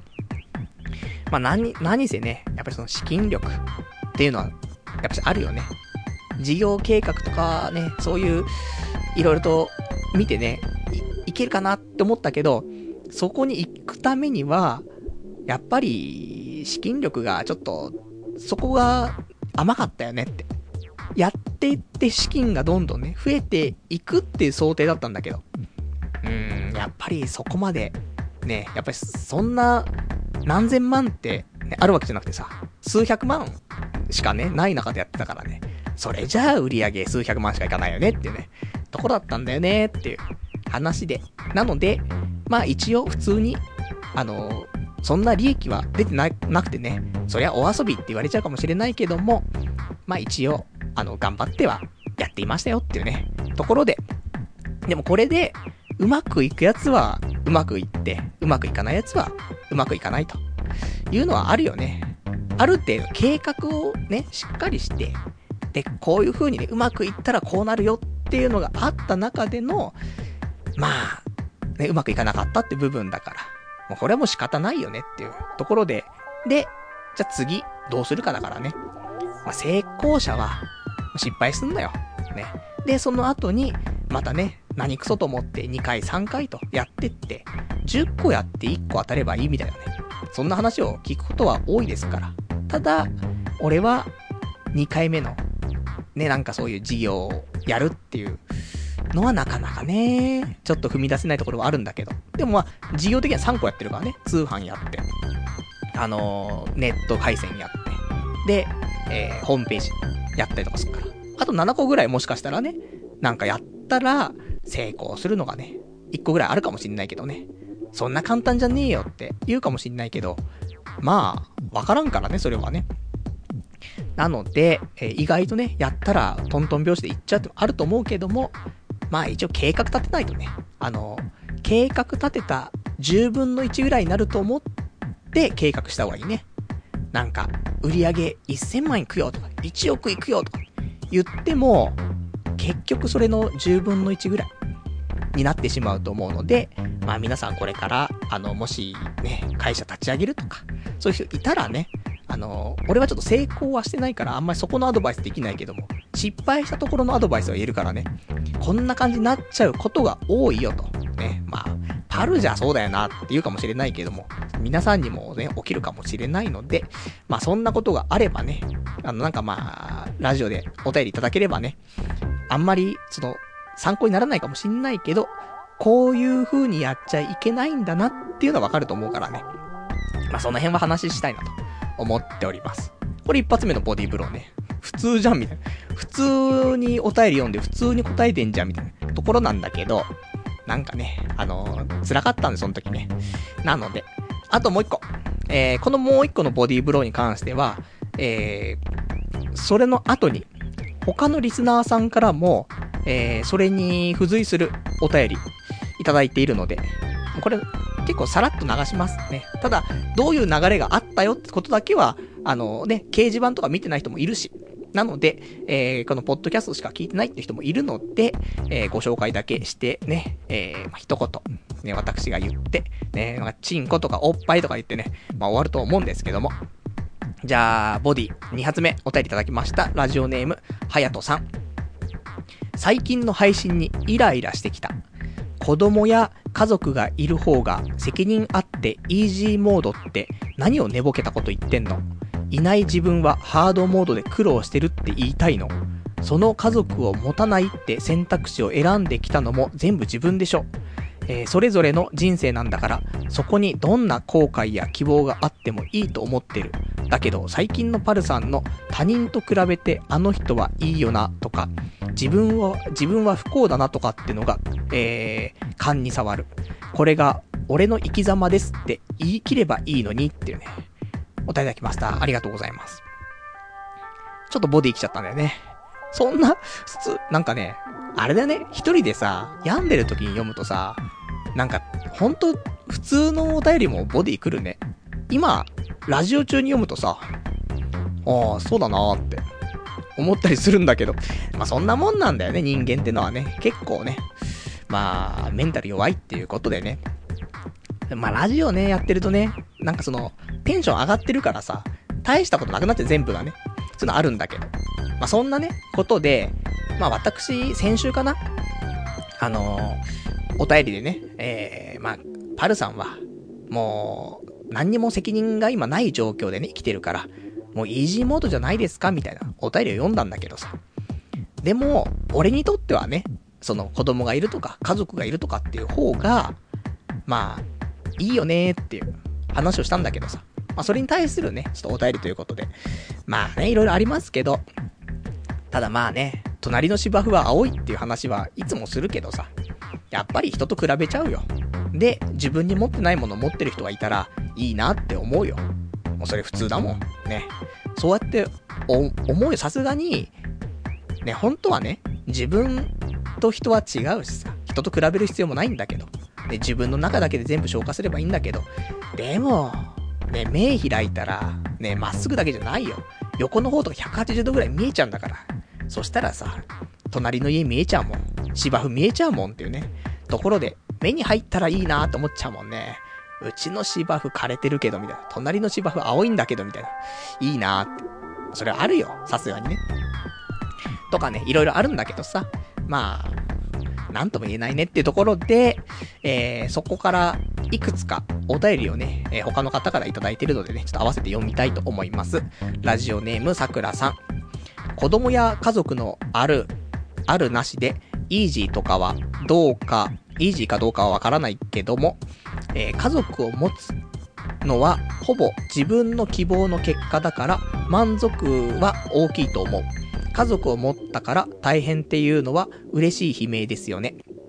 自分も自由時間は減ったし、自由になるお金は減ったけど、それ以上に幸せだし、守るものがあるから頑張れるっていうのは、パルさんの言った通りだよ。ただ、他人の人生の分も責任があるって考えると、ハードって意見もわかる。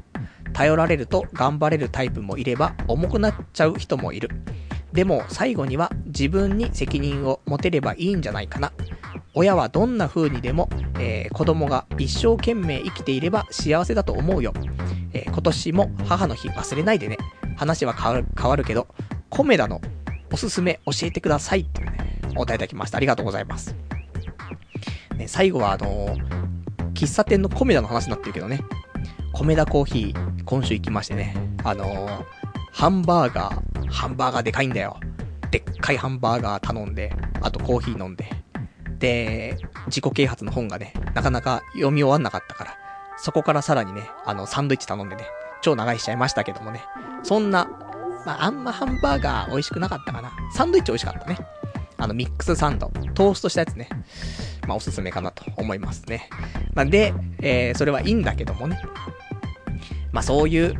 なんか、家族がいるとか、子供がいるとかね。まあ、人それぞれってところはもちろんね、あるよね。責任があるから辛くなっちゃうとかね。責任があるから頑張れるとかって人もいるだろうし。やっぱ自分の時間ないとね、そりゃ辛いなって思う人もいるし。まあ俺もね、自分の時間欲しいし。ね、だけど、まあ、どうなんだろうねっていうね。ただ、俺も、なんかその、家族というか、親にはとても良くしてもらったから、家族を持ったらその、同じようにはしてあげたいなって思うところはあるから、うん、なんか難しいよねっていうところだよね。まあ、難しい。ね。えー、そんな話。で、あと、もう一個いただいてます。ラジオネーム340番さん。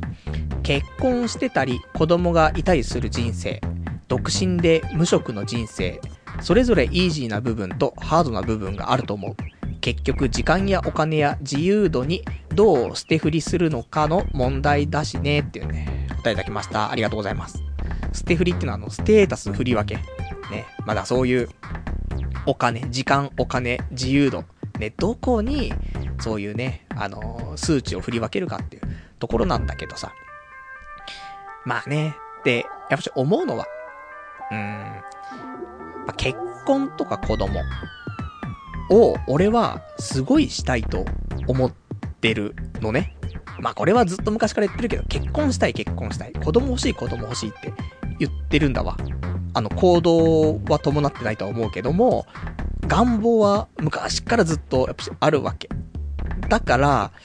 いいなって思うよね。で、子供がいて、奥さんがいて、っていう家庭の想像するじゃない？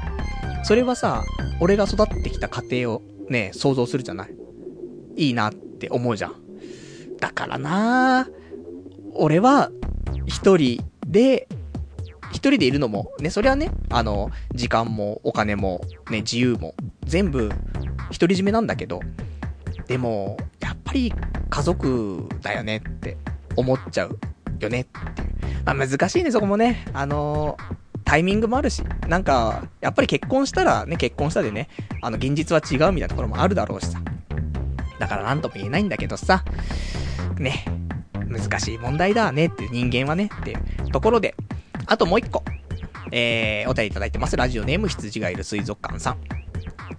まあ、先週のあのお便りは、向こうから仕掛けてきた感じがあるしな。34歳で子供も家、家のローンもないなんて超イージーモードの人生ですよっての。パルさんの言ってたことすごくよくわかるよ。自分だけのために働いて給料もらって、自分が生きるためだけに消費していると、30歳を超えるとふと虚しくなる。自分の生活費を稼ぐために働くのと、自分の家族を食べさせるために働くのではモチベーション違うだろうし、同年代で家庭持っている同僚とかたまにすごく羨ましくなる。かっこ。だからあいつらは楽な人生。なんてことはもちろん思わないけど。給料の他にも大切なものをくれる会社に、えー、就職できるといいね。俺は必要とされてるんだ、みたいな使命感を持てば、パルさん、暗示にかか、暗示にかかったみたいにバリバリと働きそう。そういう意味じゃ、自己啓発とかに感化されやすいっていうのも立派な長所だね。今までのパルさんは働き始めると数ヶ月で、俺は何のために生きてるんだとか、5月病っぽいこと言い出すパターン多いけど、経営作業とか、時間給のルーチンワークだったからなのかもな。派遣やアルバイトよりは、良くも悪くも責任が重い正社員になって意識変わるといいなっていうね、お答えいただきました。ありがとうございます。ね、まあ、そんなね、ところで、一応この話は、ね、あの、大体こんな感じの流れがありましたっていうね、ちょっとご紹介ね、でございますね。なんでまあ、家族がいても子供がいても、ね、一人でも一人じゃなくても、よくわかんないけども、まあ、イージーかイージーじゃないかは、まあ人それぞれだよねってなっちゃうからさ、なんとも言えないけど、やっぱりお互いにないものねねだりっていうかさ、そういうのあるよねってところに落ち着くんじゃないかなってなっちゃうんだけどさ。で、あと、あの、最後ね、今羊がいる水族館さんの方から、あの、就職の関係ね、あの、後半ちょっと言っていただきましたけども、ね、やっぱりね、俺多分働き始めるとね、結局俺は何のために生きてるんだってね、言ってるんだね。で、この間までやってたね、結局コールセンターはさ、別に言うほど、あの、俺が好きなジャンルってわけでもないしさ。で、特に責任もなくて、まあ、オペレーターっちゃオペレーターみたいなもんだからね。まあも、もちろんね、お客さんとお話ししてさ、全部お話を聞き出してさ、で、整理してさ、で、それで提案してってのあるけど、でもやっぱり、その、うん、そういうところでもないんで、なんかね、ちょっとね。だからやっぱり、その、前にやってた、正社員でやってた頃とかは、一応ね、その、ある程度責任がある状況でね、その、上に上司が、まあ、責任者でいて、その下でやってたぐらいだからさ、それでみんなをま、まとめるじゃないけどさ、ある程度ね、俺がナンバー2的ポジションでやっていたところもあるので、そういう時は、まあ、なんつうのやっぱりその、環境は人を変えるというか、責任は人を変えるというか、だから、俺は、そういうね、あの、どうでもいいところにいると、本当にどうでもいいことしかしないんだけど、ある程度、ね、責任のあるところに置かれると、ね、無理やりにでも置かれると、まあそういう風なことをするよねって。でもこれは、大概の人間はそうだと思うよ。だから、ただそういうのをね、なんかその、無理にでも、俺をね、そうやって責任のある立場にしてくれたからこそ、その後、えー、会社を作ったりとかね、そういう風に動いたわけでさ、あれで俺をね、抜擢してくれてなかったら、本当にやべえよって。本当に底辺で、その自分がどういうことができるんだとかまではわからないでさ、ずーっと、なんか言われるがまま、何してんだろうってなっちゃってたよなって思うと、あの頃ね、まあ、仕事きつかったけど、まあ、ありがたいなって思うところは、やっぱし、すごいあるよねっていうところでございますんでね。なんで、今回は、派遣のバイ、まあ、派遣だからまバイトみたいなもんだけども、まあ、それはそれでね、ちょっとやりつつ、ちゃんとね、転職はして、あのー、少し経ってもね、俺は何のために生きてるんだと言わないようなね、えー、ちょっと頑張れるね、仕事にね、就きたいなと思っておりますよ。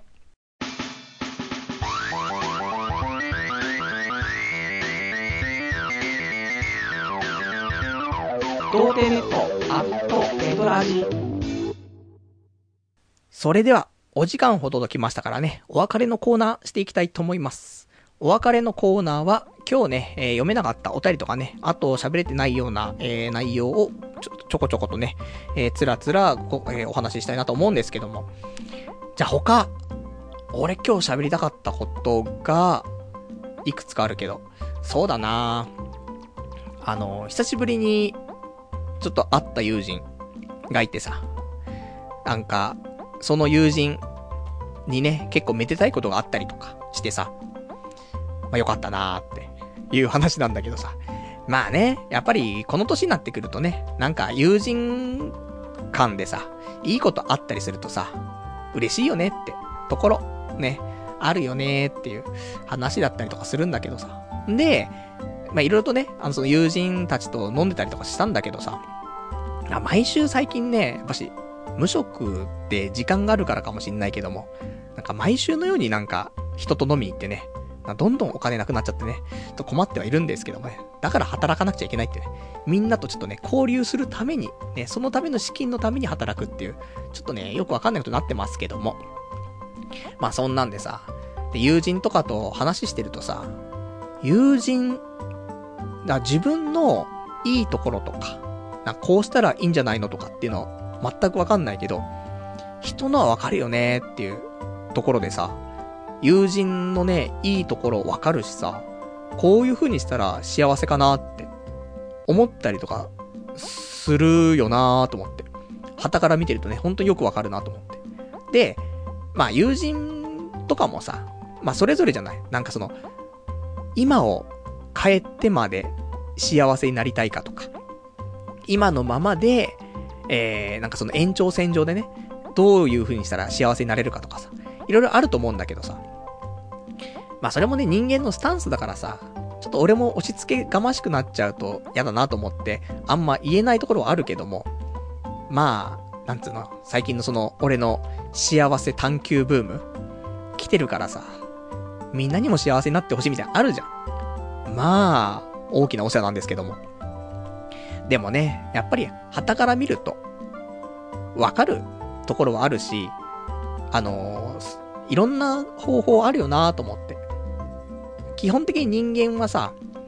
今の環境あんま変えたくないっていう人の方が多いじゃない。だからでも、変えなくても、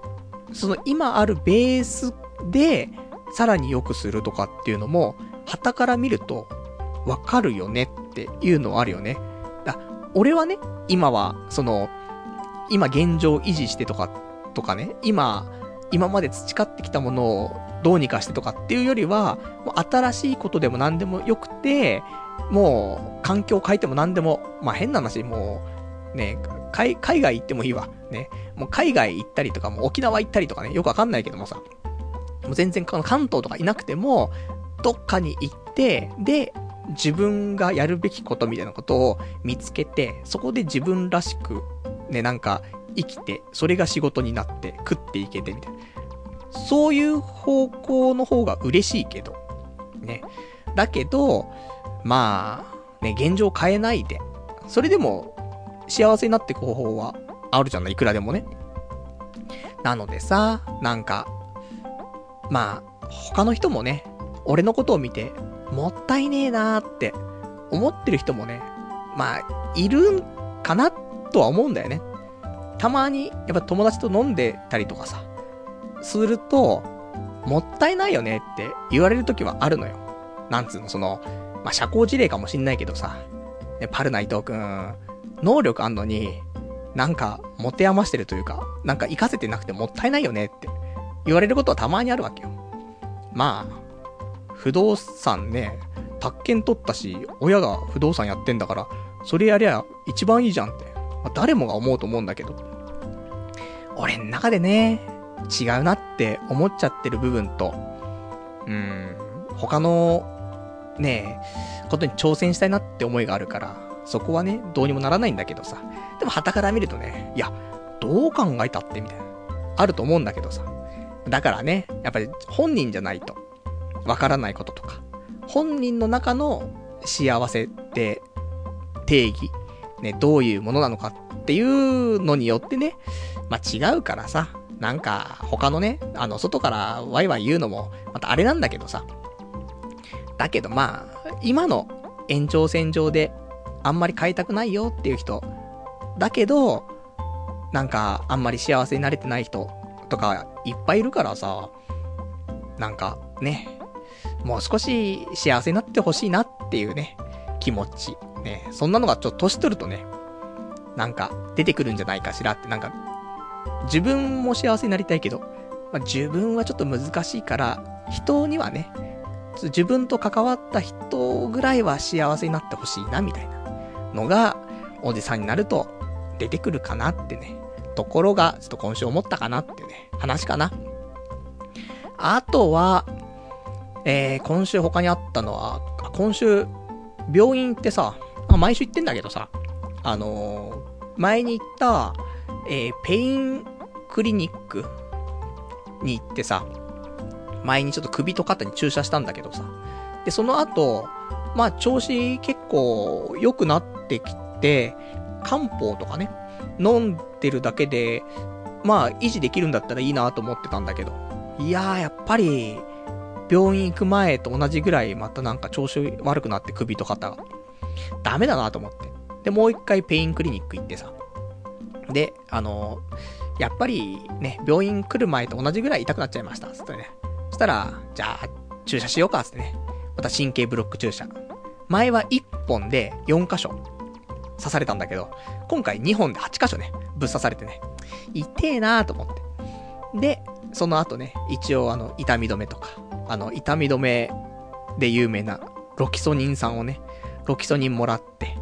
で、飲んだりとかすんだけど、あんま、俺効果ねえのかなみたいな。よくわかんないんだけどね。まずちょっと何回かしか飲んでないからわかんないんだけど。で、あともう首と肩痛すぎて、今週はマッサージ機。まあ、ちっちゃいやつなんだけどね。あの、ハンディマッサージっていうか、まあ、小型のやつなんだけど、首と肩とかね、えー、腰とか、足とかいけるやつなんだけど、アマゾンでランキング一応1位だったかな。オムロンのさ、ちょっとした、あのー、やつ、ちょっとクッションっぽい形のしてるやつでね、えー、もみ玉がついててぐるぐる回るやつなんだけども、これ買いましてね。まあ、そのぐらい痛いってことだよね。どうにもなんない。本当にもう、どうしたらいいんだろう、この首と肩。いや、やべえって思ってんだけど。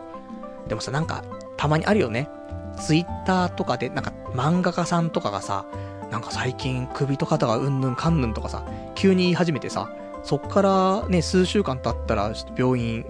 入院しちゃったとかさ、たまにあるからね。だから何とも言えないけど、でも俺まあずっと昔から首と肩痛いから何とも言えないけど、最近特にひどいからね、どうにかしたいんだけど、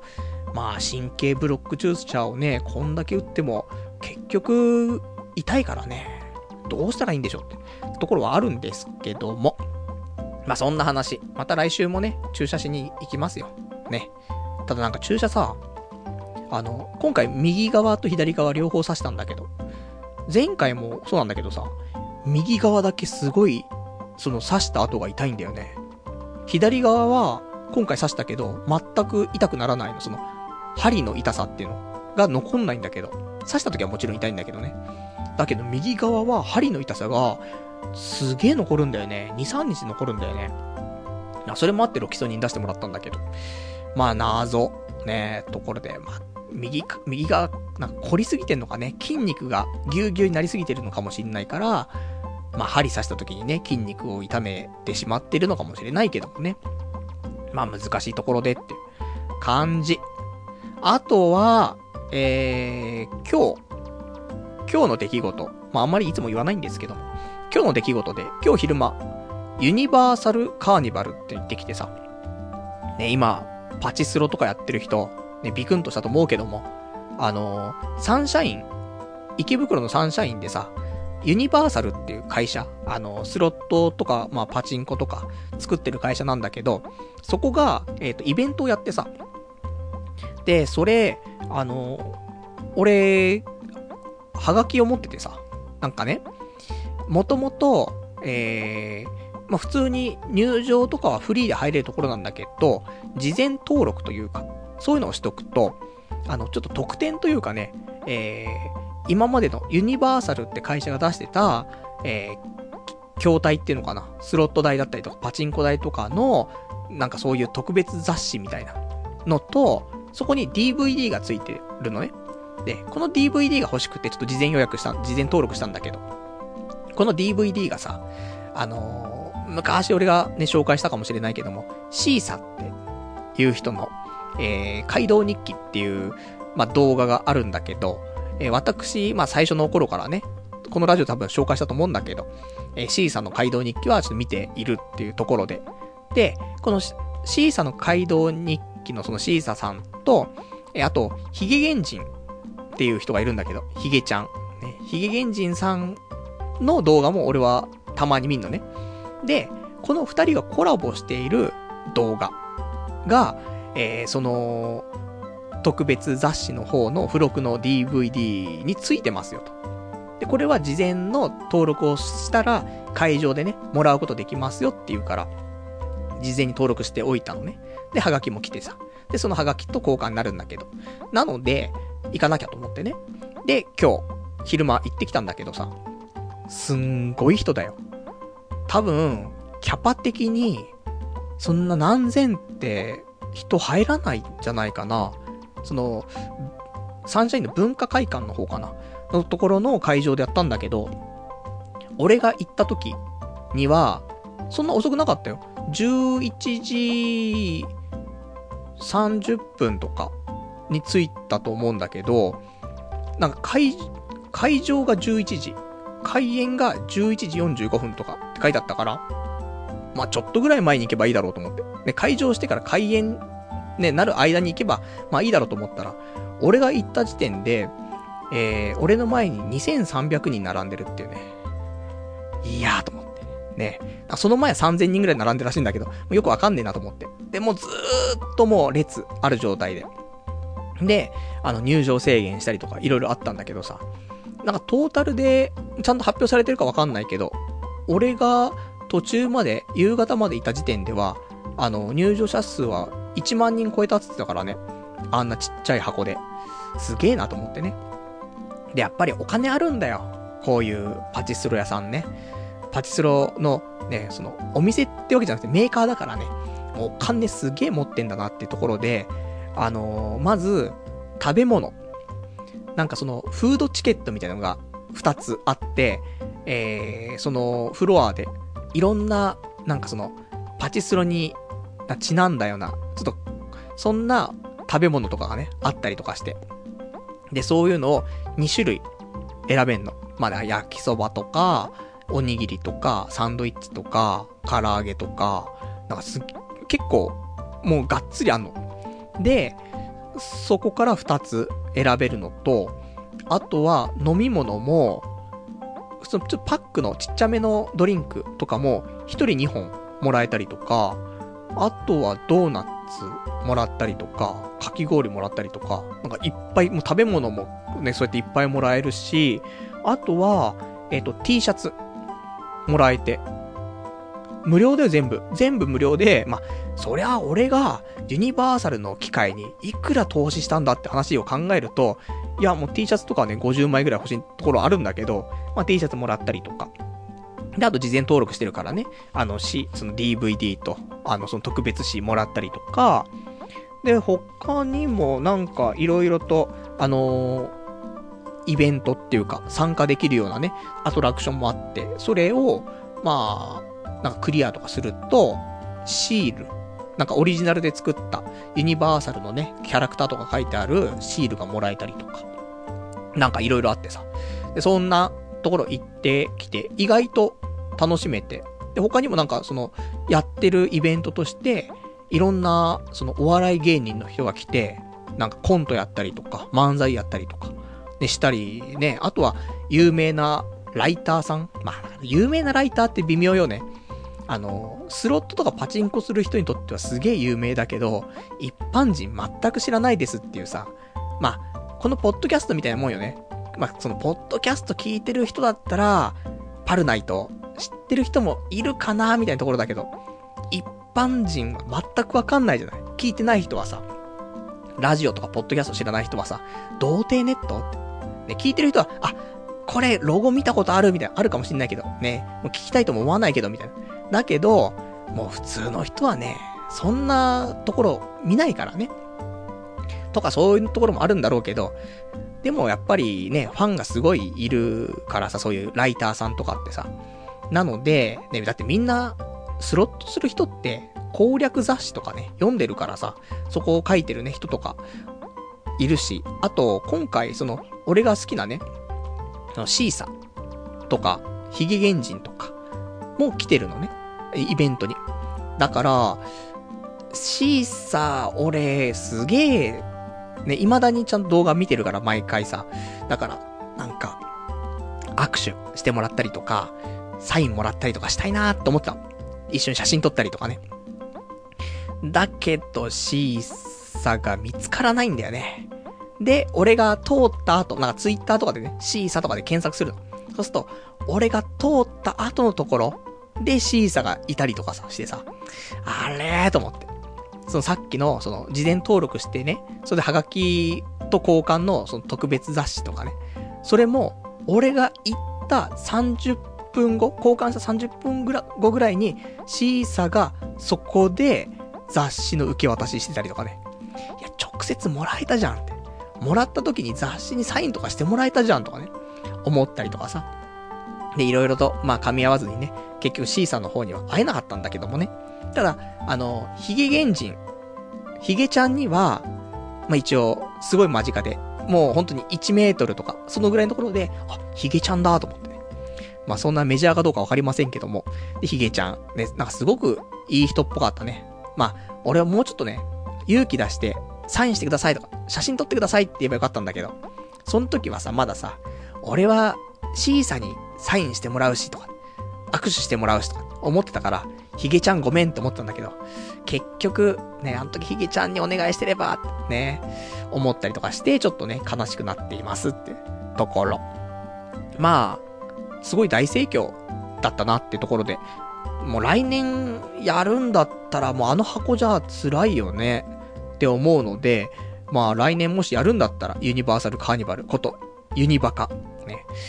まあ来年もちょっと広いところでやるかもしれないので、結構面白かったんでね、このスロットイベント、ね、もし次やるようであれば、ぜひぜひ皆さんもね、行ってみると楽しめるんじゃないかなと思いますね。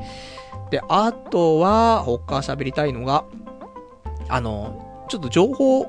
情報を求めてるんですけども、あの、ゲームセンター、最近みんな行くかなっていうところなんだけど、10年ぐらい前のゲームで、バスケットのゲームなんだけど、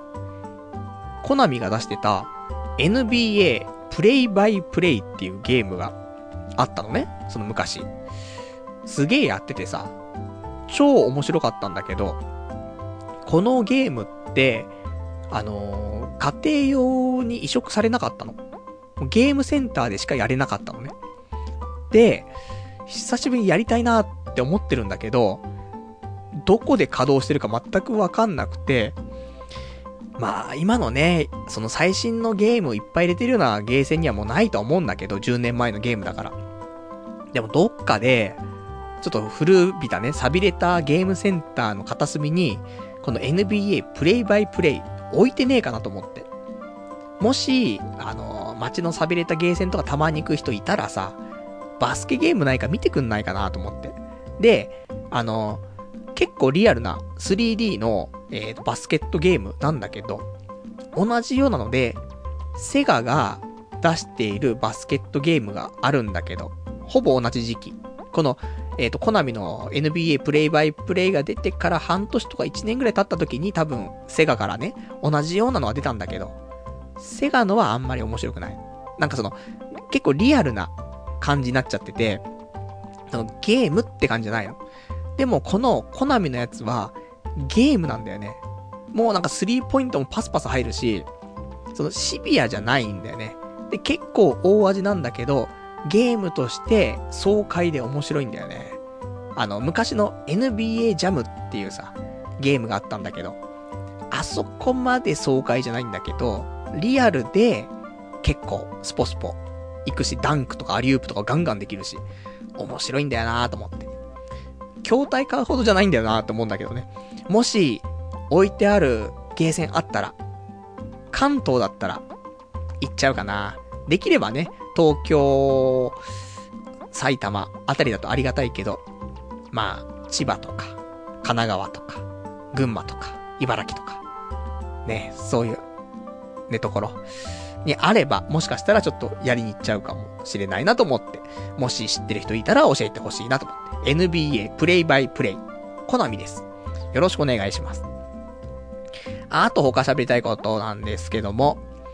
えー、そうね。あと俺が喋りたかったのは、そう。あの、この、ポッドキャスト、童貞ネット、アットネットラジ、えー、久しぶりに、ね、あの、なんつうの、このラジオもさ、どんだけ浸透してんのよと。どんだけの人が聞いてくれてるのよっていうのは、まあ、気になりますよ。私もね。そんな、ね、なんか、批判の声もありますし、肯定の声もありますし、ね、そんな、どうなんだろうな、とかって、ね、思ったりするとさ、あの、ポッドキャストのランキングとか、たまに見ちゃうときはあるんだけどさ、たまたま、かな、その、えー、ポッドキャスト配信して、多分、まあ、集計とかされるじゃない。それの一番集計率のいい時に、あの、見たのかもしれないんだけど、その、アップルのね、ポッドキャストのランキングとかで、えー、総合ランキング見たところ、えー、総合ランキングって1位から300位まで、その全ジャンルでね、あの、紛れてるんだけども、たまたま見たときよかったんだね。総合ランキング184位っていうね。そんなのがありまして。まあ、これは本当に集計がされて、俺の多分、ところがピークの時でこれだけどね。あの、基本的には、あの、ランキング外だから、そういう総合だとね。ジャンル絞ればね、趣味とかゲームのジャンルでさらに趣味とか言ったらそりゃね、いますよ、いつも。だけども、総合ランキングなんてなかなかね、そういうのはタイミングもありますからっていうことでね。ただ、久しぶりに見た時にね、そういうランキング入ってたからさ、ああ、聞いてくれてる人もいるんだな、ということでね、ありがたいなと。こんな毎週毎週人生瞑想しているラジオ、よく聞いてくれてんなと思ってね。まあ、そんなね、ところをちょっとね、言っておきたかったんですよって、嬉しかったんだっていうね、ところですね。じゃあ、あと、お便り、結構いただいてるから、お便り読んでいこうか。ね。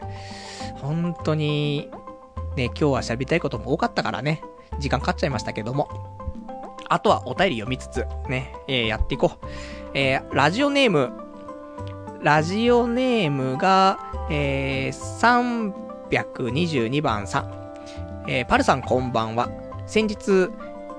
失礼しました。これはちょっとあのー、前に、あのー、おもちゃ業界の、えー、お仕事紹介できるかもしれませんよって人からね、あのお便りいただいてさ、前にね、ちょっとラジオで、えそのお便り読んで、でも、俺はね、ちょっと、思ってるのと少しね、食い違う部分があるので、今回はみたいな話した時に、まあ、あの、お便りね、再度またくれましてね、放送聞きましたというちょっとね、お話があったんで、あとこれはね、後で個人的にね、ちょっとお礼のね、あのメールだけしておきたいと思います。すいません。ちょっと、ラジオで読んでいいかわかんなかったからね。すいません。えー、ありがとうございます。あとは、ラジオネーム、馬太郎さん。パルさんこんばんは。実は、私も数ヶ月前から哲学にハマっています。俺が最近ね、哲学の本ね、読み始めちゃいましたみたいな話しましたけども。えー、今は、近、近代、じゃ近現代の、えー、西洋哲学を読み漁っています。しかし、日本人にマッチするのはやはり日本の仏教です。えー、仏教ですね。かっこ仏教も哲学です。禅の、えー、思想なんか読んでみてはどうですか？私の場合は悩みが一気に崩れていくような衝撃を受けました。他の人は興味ないと思いますが、たま、えー、また哲学の話を期待しています。っていうね、お便りいただきました。ありがとうございます。今週、あんま哲学の本読めてなくてさ、あの、また他の、ちょっと自己啓発系の本が、ちょっと手に入ったもので、そっち側の方がサクッと読めちゃうからさ、そっち側ちょっと読んじゃったりするんだけどさ、ま、哲学ちょっとね、触りだけしかまだね、そんな知らないですけど、結局哲学ってさ、西洋文化なんだよね。その、西洋の考えありきの文学、つの、なんか、学問じゃ学問なので、あの、日本人にはなかなか理解できない部分っていうのが、その哲学にはもう、あ、あるんだよね。もうこれはもうあって叱るべきというところなんだけど。ただまあそこから、ね、あの、仏教とか、ね、そういうのももちろん、もちろん哲学なんだけども、そういう日本に、まあ、あった形でのね、ものもあるから、そういう方がね、あのー、日本人には分かりやすいんじゃないかなってところで、俺も、ちょっと哲学、一通り、ね、あのー、ちょっと、学んだら、学んだらっていうかね、さーっと見たら、そっちの日本人にマッチする方を見ていくといいかななんてね、そういうのは思ったりはしたんだけどさ、で、結構他の人も言ってたけど、あの、まあ、聞くんだけどね、俺もね。そういう話。あの、禅、まあ、座禅の禅だよね。禅はさ、いいって言うよね。ほんと。なんかやっぱ禅、禅の考え方とか思想っていうのは、なんかいいよって、やっぱそういう学んだりとか、そういうの知ってる人は言ってるから、多分いいんだろうね。なんで、まあ仏教とかっていうのはある程度、まあ日本人だと、もうね、小さい頃からの、なんか、多少あると思うんだよね。その、あんまり詳しくなくても、触ってる部分とか触れてる部分あると思うので、まあ、わざわざ仏教をっていうよりは、もう本当に禅の、そそういうなんかちょっと本とか読んでみちゃってももういいんだろうなと思うので、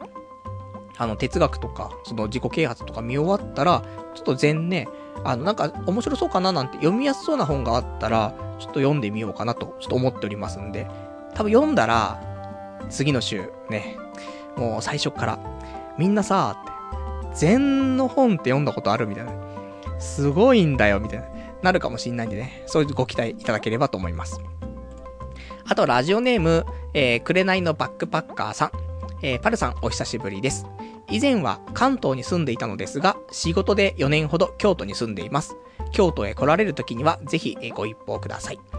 あと、私もコナミ株買いました。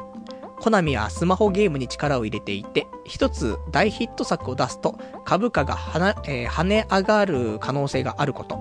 あと、カジノ銘柄なので、日本で東京オリンピックに合わせてカジノを解禁されると、えー、解禁されるとすると株価が跳ね上がるという面白い投資先です。最近日経平均が少しバブル気味なので、バブルが崩壊すると、コナミ株も下がる可能性があるのですが、2、3年持っておくには面白いと思います。っていうね、お答えいただきました。ありがとうございます。コナミ株。まだ持ってんだよね。あの、でも、せっかくね、あの、くれないのバックパッカーさん、コナミ株買ったって言うんだけど、俺、もう今週、来週とかで、コナミの株が、その、プラスになったら、今マイナスなんだけどね、プラスになったら、売っちゃおうかなと、思ってるところはあります。なぜか。ね、その、まあ、カジノ銘柄ってところで、その、ほんと長期で持つんであれば、えー、いいかなと思うんだけど、あの、スマホのところがね、あんまりなんだよね。まあ、さっきの俺の NBA のゲームもコナミなんだけどさ、結構コナミ意外とやるじゃんってところなんだけど、結局ね、パワープロのアプリが多分今一番コナミのアプリではいいんじゃないかなと思うの。まあダウンロード数とかも多いのと、それよりも多分ダウンロード数ってリセットマラソンっていうかそのまあインストールして、ダウンロードして消して、ダウンロードして消してを繰り返したりするから、それでダウンロード数っていうところにしちゃうと、まああんまり整合性はないんだけど、ただ、その、セールスランキング、売上ランキングっていうのはその課金したランキングっていうのかなは結構上位なのよ。パワープロ。だけど、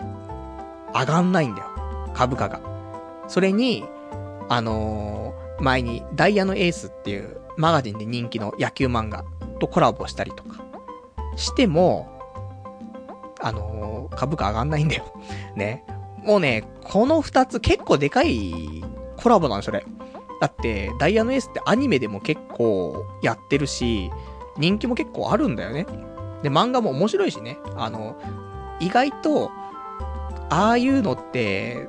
人がいっぱい出てきちゃってよくわかんなくなっちゃうなって多いんだけど、キャラも立ってるから、そんなこともなくて。あの、長くやってる割には、俺もずっと漫画読んでるし。ただね、高校1年生なのに、ま、ねえ、まだ、まだ高校1年生なんだよ。多分40巻ぐらい行ってんじゃねえかなと思うんだけど、まだ高校1年生だから、高校3年生？最後の甲子園？どうなんの？みたいな。120巻みたいな、ね、なっちゃうかもしんないけども。そんなね、ところでいろいろ頑張ってね、成果も出しているアプリがあるのに、ちょっと株価が上がらないってところがあるので、ちょっとプラスになったら、俺は一旦、ちょっと、売却しようかなと思っているところ。なので、ね、せっかく買っていただいてね、あれなんですけども、なんか、あのー、プラスになったら、ちょっと私売っちゃう可能性が高いのでってことだけ先に言っておきたいと思いますんで。で、そのうちね、あの、やっぱし、その東京オリンピック近づいてきた時に、ああ、やっぱ、ね、カジノだなとか言ってね。で、その頃にはまた上がってんだろうね。で、上がった頃にまた買って。ねそんでまた下がっちゃってみたいなね。そんな繰り返すと思うのでね。もしかしたら、今ね、今の状態で、ちょっと2、3年持ってると、一番いいのかななんて思ったりするんだけどね。まあ、なんとも、ね、私そういうの下手くそなんでね、えー、なんとも言えないですってところ。あと、ラジオネーム、ドーチンさん。お久しぶりです。暖かくなってきましたね。えー、本日は母の日ということで相談がありメールさせていただきました。僕は毎年母の日にカーネーションを渡しているのですが、生まれてから、えー、親父に何かを渡したことはありませんでした。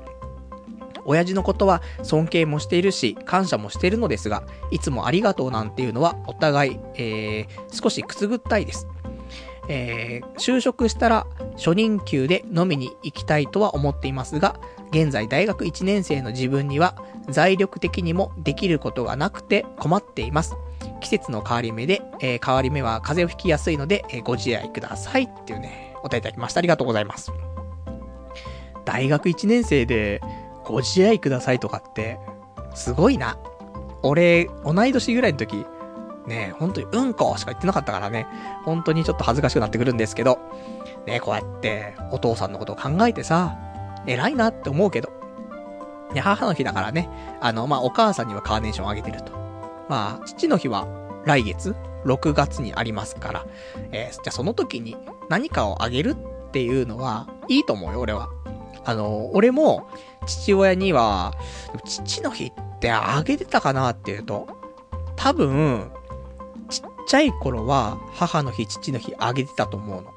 だけど、ある程度年いってからは、あげてなかったと思う。で、一人暮らししてから、あげた気がするな。一人暮らしして、ある程度ね、その、正社員になったりとかして、ゆとりが出てきたら、あー、そんなね、なんか、家もあんま帰ってねえし、ね、送っとけ、みたいなところで送ったのかもしんないけども、まあでもそういうのが習慣になってね、今年もちゃんと送ってるし、さっきも LINE で母親からね、ありがとうって、なんか、届いたやつを写真撮って送ってきたけどさ。だからまあまあ、ね、あんま親孝行俺もできないけども、まあ少しでもそれでね、あのー、よかったなって思ってもらえると嬉しいなとは思うんだけどさ。で、お父さんにじゃあ何をあげるのって話なんだけど、大人になっても、まあお金はない人もいるし、ね、若くてもお金がある人もいるし、あげるものって難しいよねってところなんだけど、俺は基本的に、えー、母親も父親も5000円ぐらいのものをあげてるね。今回も母親のやつは、なんか、あの、お花とか、ちょっと食べ物だったりとか、少しちょっとしたね、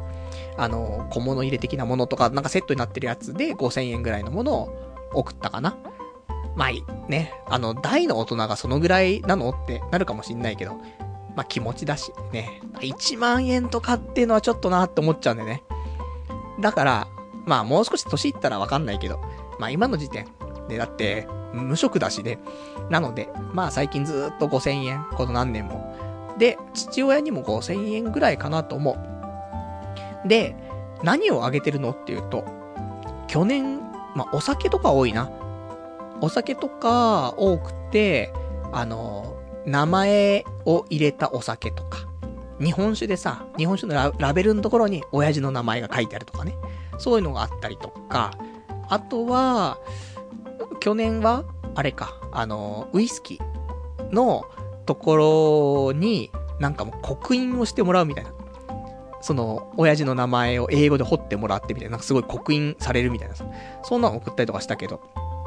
あと、その前は、もう折りたたみ傘とかそんな、でもまあ、その辺で売ってるね、あの、コンビニで売ってる折りたたみ傘とかではなくて、あのー、ある程度い、いいものというか、有名なデザインだったりとか、あのー、ある程度のお金がかかるような折りたたみ傘とかではあったけども、まあ日常使えるものでもいいし、だから、あのー、まあ、ただ、あげるときに、大学生だとお金がない。けど、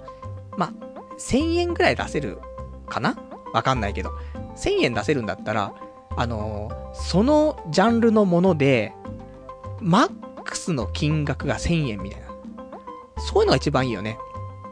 なんかその、親父も買えるじゃんって。まあ昔も言ったかもしんないけど、親父って金持ってっからさ。だからこっちが何あげたって、あの、全部買えちゃうのよ。親父のお金だったらね。だけど、親父には、その引っかからないアンテナってのがあるじゃない。若いからこそ知っていることだったりとかさ。だったりとか、あとは、なんか例えばだけど、じゃあ爪楊枝。ね。普通の爪楊枝誰でも買えますよと。ね、100円ショップで買ってきなよってなるけど、あのー結構いい爪楊枝金でできてますとかさ。なんかそういうの、メタリックな、いいやつですとかさ、プラチナですとかさ。わかんないけど、これがいくらするとかわかんないけど、これっていうのはさ、もう、マックスが決まってるじゃない。で、あの、ものによっては、ね、そういう、だからまあ、ジャンルによってのマックス。もう、ここが、もう上限ですよってので、それで1000円ぐらいのもの多分あると思うんだよね。で、それって、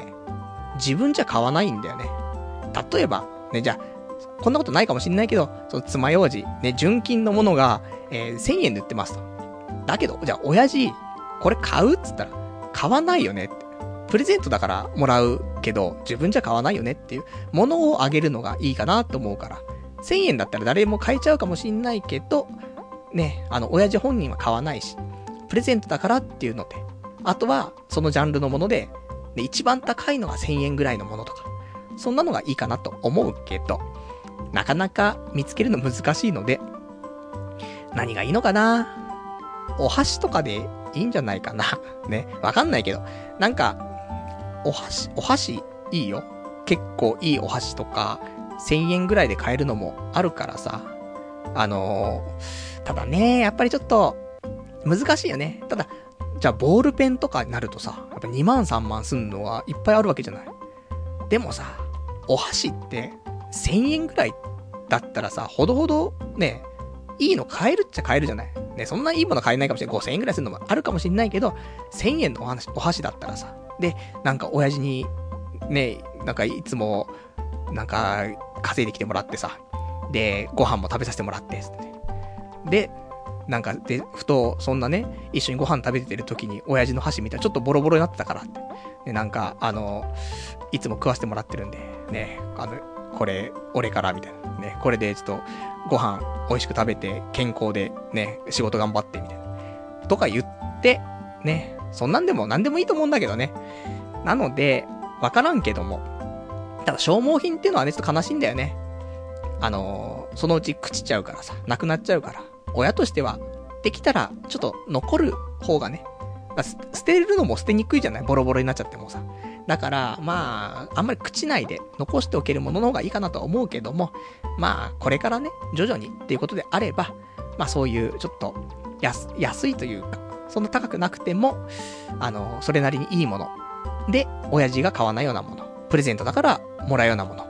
っていうのをなんか見つけると、よろしいんじゃないかしらとね、思ったりしますというね、ことで俺もね、今年、親父に何あげようかなんてね、考えなくちゃいけないなと思ってんだけどね。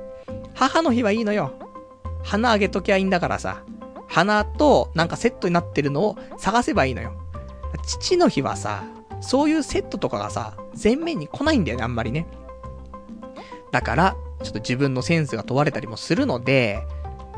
そうだな。あと、うちの親父、その不動産やってるから、なんか家をモチーフにしたオブジェみたいなのとか、そういう小物だったりとかを送ったことは何回かあるね。うん。あと、お酒好きだからとかって、お酒関連グッズとか。ね、そういうのも自分じゃ買わなそうだなとかね。いうのもあるから。よくあるんじゃない？デザイン系のさ、そういうのに特化した通販やってるサイトだったりとかさ。そういうので、なんか親父の趣味と合うのでね、見つけるのもいいかもしれないですねっていうところ。ね、なんかすいません、長くなっちゃってすいません。えー、あとは、ラジオネームトリンドルさん。えー、金曜日の、えー、金曜日に背中のボルトを抜く手術がありました。怖いですね。えー、全身麻酔で意識が遠のく瞬間が気持ちよかったです。そのまま息の根も止めてくれれば幸せだったんですが、ところで、パルさんの過去の趣味だったカード記述は、えーどういう感じのものですか？えーエルムズ・レイカウントとか練習してましたか？どんな解説書読んでましたか？っていうね、お答えいただきました。ありがとうございます。背中、ね、前になんかね、怪我、怪我というか、大事故で、で、入院したって話ありましたけどね。多分その時の背中のボルトなんでしょうね。えーそれをね、抜く手術があったということで。でもよかったね。メールが書けるっていう。ね、またこのラジオが聞けるっていうことで、ね、まあ死なないで、ね、息の根も止ま、止めてくれればって、そんなことをね、まあ言いなさんなってことでね。まあまあ、そんなところなんだけども。で、パルさんが過去に趣味だったカード記述。だカードマジックってことだよね。どんな感じだったのっていう話なんだけど、あのね、どのぐらい、まあ、でも言っても、結局うまくいかないから、解説書とかの、本当に最初よね。10、例えば30項目ぐらいある中の、10項目ぐらいで、もうダウンしてるんだけどさ、進まないから、そんなうまくならないんだけど。どれだったかな？多分ディズニーランドで買ったんだよ。ディズニーランド行くと、いつも帰りにマジックショップ寄らせてもらってさ。で、何かしら買ってもらってたんだよね。うん、ありがたいね。ねな、結構ね、恵まれてるね。ありがたいね、本当にね。まあ、そんなんで、まあ、親父もね、あの、そういう手品とかさ、好きなんで結構ね。あの、俺が欲しい欲しいって買うのもあるけど、親父も普通にプライベートで買ってるからね。なんかトランプとかさ、なんか、卵がハンカチになるとかさ、か結構あった気がするんだけどさ。で、俺はマジックの本買ってもらったりとか、してたかなっていうところで。で結構その、本格的な、あの、本。なんかその、その辺で売ってるなんかね、500円ぐらいで売ってる、なんか子供でもできるマジック大全集とかじゃなくて、普通になんかヒゲのおじさんが、実写のヒゲのおじさんがプリントされてるみたいなさ、そんな本だったと思う。多分家に、その辺あると思うんだけど、ちょっと調べてなかったからね、ちょっとご紹介できないけども。結構本格的なやつだったけども、あの、本は本格的だけど、俺は本格的にはできなかったね。まあだから、どのぐらいかなだ一番上の、うん、さ、さ、カードを切って、ある程度、コントロールするぐらいのレベルじゃない？そ、だからそれも、知ってる人が見たら、おいお前下手くそすぎんだろってなるかもしんないけど、中学生ぐらいが友達の前でやったりとかする分には、全く問題ないレベルの、えーマジック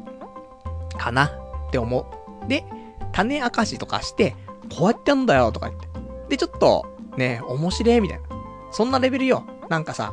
ね、種を明かさないで、ね、な、不思議だろうみたいなんで、そんなの終わんなくてさ、種明かしするところまでで、楽しむっていうぐらいの、ライトな、ね、こんなんだったんだぜ、本に書いてあったの、って。ね、そういう楽しみ方だったかな。ね、だから、その趣味というか、ね、まあ、一人っ子だからさ、家で何すんのって言うとさ、一人でできることしかできないからさ、一人将棋とか一人オセロとかさ、ね、一人ババ抜きとか一人ね、ポーカーとかさ、そんなんばっかだったからさ、そうすると、やっぱり、もっとね、一人に特化したものってなると、マジックだったりとか、ね、あの、一人あやとりとかね、なっちゃいますけどもね。まあ、そんな、ね、感じでございますね、ところ。じゃあ、あと、お便りがいただいてるから、読もうかな。ね、結構多くなってきてるかな。ごめんね、なんかね、長くなっちゃって。えー、ラジオネーム、えー、ラジオネーム348番さん。えー、さっきの、あのーなんだよ、俺がね、ちょっと、嫌なこと言ったりとかすると、ね、なんかいいこと言って、ね、ちょっとフラットにしたいとか、そういう話なんだけども。その穴埋めが、イコール八方美人が見えすぎて、面白みがなく見えてしまいますっていうね、お便りいただきました。ありがとうございます。そうね。まあ、穴埋めしちゃうからね。まあでも、たまに、穴埋めしない時もあるから、そのコーナーとかでね、女性解体新書とかっつって、お女性バッシングして、で、そのままね、ぶん投げて終わりとかってあるから、まあそういうと、ところを楽しんでいただいて、で、あ、こいつなんか急に埋め始めたぞってなったら、ね、あ、本音はあれねって、で、バランス取ろうとしてんのねってね、そんな風に楽しんでいただけたらありがたいなと思います。あとは、ラジオネームガオガイガーさん。パルさんこんばんは。突然ですが、生活リズムを直しましょう。夜勤が多い同年代の友人は、かなり髪が悲しいことになっていたり、体の不調を訴えたりしてます。パルさんは無職なのに夜勤をしている人と同じような生活をしてしまっているのでは人間は夜行性ではなく夜寝る生き物なんですよ。以前パルさんが最近早寝で2時に ,2 時に寝てるわ、調子いいわと言っている時があったと思うのですが、2時って普通に遅いでしょ。人間の睡眠ゴールデンタイムは10時から2時らしいですよ。就職したらやはり、えー夜行性ではやっていけないですよっていうね、お答えいただきました。ありがとうございます。ごもっとも。ね。本当に、あのー最近2時に寝てないから。ね。2時はやっぱし早寝だからさ。あ、あと一応人間のゴールデンタイム、まあね、言われるのはその、えー一応22時から、ね、午前2時のこの4時間、ゴールデンタイムって言うけど、まあ、現代人はなかなかね、その時間には寝れないところはあるから。で、やっぱり人間の進化のね、過程で、多少なりとも、多分ズレはあると思う。あの、なんつうの？さすがに10時から2時っていうのはもちろん定説だけども、あの、やっぱり1時間2時間ぐらいはね、あの、人間の個人差もあるのと、あと今のその環境、ね、外を歩けば明るかったりとか、部屋も明るかったりとか、いろいろあるからさ、ちょっとまずれるところあって、でまあ言ってもまあ12時ぐらいにはね、寝ると、ゴールデンタイム、ね、がっつり感じられるかなって思うから、そのぐらいがね、本当はいいかなと思うんだけど、でもそれでもさ、12時はなかなか、ね、その、朝早いお仕事だったらまた別だけど、普通の時間であれば、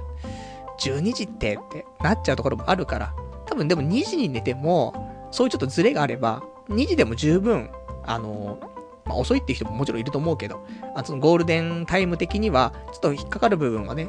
まああると思うんだよね、人によっては。1時間2時間。なので、まあ、2時に寝ても、十分いいかなと思うの。いつもが4時とか5時とかなっちゃってる人はね。だけど、やっぱり4時とか5時になっちゃってる人は、2時寝れねえんだよ。2時に布団入るっていう行動がいかないんだよね。どうしても。難しいんだよな無職なのになーって思って。今日、今日もそんな、だから、から体調悪いのとハゲてんのは、どう考えてもそれだよね。早く寝よう。ね。まあ、どっちにしろ、派遣の仕事が決まったら、朝9時からなの、多分。で、えっ、ー、と、多分、職場が新宿か渋谷とかになると思うから、まあ1時間ぐらい前には、あのー起きて、まあ1時間前じゃギリギリかな。1時間半ぐらい前には起きて、で、あのー用意して出かけないといけないから、まあ、8時ぐらいには最低でも起きなくちゃいけなくて、7時半とかね。なので7時半に起きるってなると、まあそれはね、1時前ぐらいに寝ないと辛いと思うから。いや、健康なるんじゃないですか。ようやく、俺も。ねそんなんで。ねそしたら、仕事し始めたら、髪の毛ふさふさになっちゃってさ、みたいな。あるかもしんないからね。あの、仕事、毛髪、活性ね。あるかもしんないんでね。そしたら、それはちょっと学会で発表したいと思うので。まあでも、早寝だよ。早起きする必要はないのよ。早寝。これがね、大事だなと思うんだよね。分かってんの。昔、親父にもキレられたの。毎日毎日夜更かししてるから。もういい加減にね、これだけ今日親父とかね、あの家族の話、ね、もう本当にいい家庭なんだって言ったけど、そんな親父がブチ切れてたからね。お前は本当にいつも夜更かしして、中学校の頃だよ。お前はもう、これから一週間、9時に寝ろって。9時と思って。9時寝れねえだろう、うるせえみたいな。ぶっち切れちゃってね。あの、9時、9時に寝てた、寝てたよね、一週間ね。そのぐらいちょっと切れられちゃってね。だからそのぐらい俺も、まあ昔からだからなもう親父ももう諦めちゃってるところもあったんだろうけど。まあそんなんね、あの、あと怒られたのはもう深夜に、ね、深夜2時とかぐらいに、えー大声でね、お風呂場で、セイントセイヤ歌うってね。もう、親父が上からね、階段ガタガタ、ね、ドタドタって降りてきて、うるせえっつって。ね。すいませんと思って。まあそんなんあるよ。ね。そりゃ俺が悪いもん全部ね。まあそんなんでね、あの、そんな思い出もありますねっていうね、当然みたいな。なので、早く寝てね、健康になりたい。ね。多分、で首痛いのも、体調悪いのも、ね、それだよね。ちょっと早く寝よう。ね、気持ち。明日早いからさ、ハローワーク行くのが、9時前には行かないといけないから、今日ちょっと早く寝ないといけないんでね。ランジャーこんなラジオ長くやってんじゃねえぞって話なんだけど、ね、そんな感じ。あとはラジオネーム、えー、350番さん。イージーかハードで言えば、独身の方がイージーに決まってるでしょ。ただし、イージーな分、何も残らないかもしれないけど、結婚はやることも責任も増えるし、ハードだけど、それに見合った結果が、えー、成果が出る可能性があるってことじゃないの？っていうね、お答えいただきました。ありがとうございます。まあ、わかんないね。俺もこの件に関してはもう、あんま触れらんないね。うん、触れらんない。もう人によってだよ。イージーか、ハードかって。ねだから、人によってね、独身の方がイージーだよって言う人もいるし。ね結婚したら、なんかすげえ楽になったわ、気持ちが、みたいな。言う人もいるかもしんないし。人それぞれ、ね。もうそういうことにしちゃうよ。俺は、ここ、うやむやにするぜっていうね、ところだけど、本音はどこかなみたいなね、ところ。ありがとうございます。ラジオネーム、さすらいのスロッターさん。えー、パルさん、ユニバカ行ったんですね。俺も行きましたよ。楽しかったぜっていうね、お答えできました。ありがとうございます。あ、あ、続けて。えー、シーサさんに会ったよ。それから、ヒゲ原人ではなく、ヒゲ人だぜ。俺はパルさんに会いたかったなーってお便りいただきました。ありがとうございます。え、ヒゲ原人じゃないの？いや、ヒゲ原人でしょ？違うのかな？ヒゲちゃん？でもヒゲ人でも、そうか。でも、ヒゲ原人だよね。わかんないですけどね、これね。あのすいません。うやむ、うやむやにしましょう、ここね。あどっちでもいいですね。ヒゲちゃん。シーサーあったのか羨ましいな本当に今日の目的は、本当にシーサーさんに会う。ね、ここだったんだけどね。残念ながらね。まあ、ね、さすらいのスロッターさんもね、俺に会ったらね、シーサさん、ヒゲちゃん、俺が並んでたら、ね、もう、ここは、あれ？シーサ、ヒゲちゃん、スルーして俺みたいな。で、俺と握手みたいな。なったかもしれないけどね。ただ、ね、あのー、その前者、お二方、ね、もうスロットいつもね、出してますけどね。俺は毎回飲まれてるっていうね。そんなんでね、ご利益ないですけどね。まあ、そんなね、ことで、まあ、ユニバーサルカーニバル、面白かったねってところだね。ああいうイベントってあんまり楽しめないタイプの人間なんだけど、俺さ、楽しめたね。その、アトラクションとかも参加しやすかった、すごく。なんだろうね。うまいところはありますね。ただ、物販がひどかったって話だね。やっぱりなんかすごいね、あのー、その物販で買いたいって人が多かったっぽいの。もともと。なんか CD とかね。なサウンドトラックとかさ。あとグッズとかいっぱいあったんだけど。まあありがたい話じゃない。そういうところやってさ、あのー、商品買いたいっていう人がいっぱい集まってくれるのは。だけど、なんかうまくさばけてなかったっていうのが、なんかね、ツイッターとか見ると多かったね。そのコミケとかを見習えみたいな、あったけど。まあ、しょうがないよねってところだよね。その専門の人じゃないしね、その売るのがね。だけど、まあ、来年はちょっと、ね、参考にいろいろしてさ、まあ、改善するんじゃないかなと思いますけどね。まあ、次回あったらもう一回ね、行くかな。スロットね、卒業しなかったら行きたいと思います。あと、ラジオネームさくらさん。ふと思ったけど、パルさんっていい友達いっぱいいますよね。家族を持ってからも付き合ってる人もいるし、学生時代からの無職仲間とか。自分は友達少ないから、えー、羨ましい。パルさんの人柄なのかなっていうね、答えいただきました。ありがとうございます。どうなんでしょうね。まあ、あの、ありがたいことにね、こんな、なんかどうしようもない状況になってる俺でもね、まあ、ちょっと付き合ってくれるっていう友達はね、まあ、いるのは本当ありがたいなっていうところなんだけどさ。なんだろう、でも、あの、俺結構さ、時期とかによっては、あ、全員ともう連絡取りたくねえっつってさ、あの、電話帳消しちゃうみたいなさ、そんなあった気がすんだよね。普通に。まあ、電話帳消すっていうのはちょっと行き過ぎかもしれないけど、普通に機種変更した時に、あの電話帳引き継がないでみたいな。とかあったと思うんだよね。で、あの主要な、いつも連絡取るやつだけ入れて、なんか、電話番号も書いてなくて、なんかメールアドレスも書いてないから、まあ、来たら、その時かな、みたいなんで、もう全部、あの、電話帳、もう空っぽにしちゃうとかって、昔あったけどね。だけど、一応、まあ、この年になると、なかなかね、新しい友達もできにくいのもあるし、疎遠になっちゃってる人もいるから、たまにね、年一ぐらいで、でも、会えばさ、なんかその関係っていうのは、まあ、繋がってる部分あるし、せっかくね、仲良くなったんであれば、あのーまあ、引き続きね、仲良くしていきたいななんていうのはあるので、だから、結構、ね、こ去年、えー先月とか会った人とかも、3年ぶりとかに会ったりとかあったけど、まあ、そういう機会を、一応作って、ね、あのー少しでも、なんか、時間が空かないように。だ年一とかでいいと思うんだよね。年一とかでも、なんかその親しかった人とか、仲良かった人と会うっていうだけでも、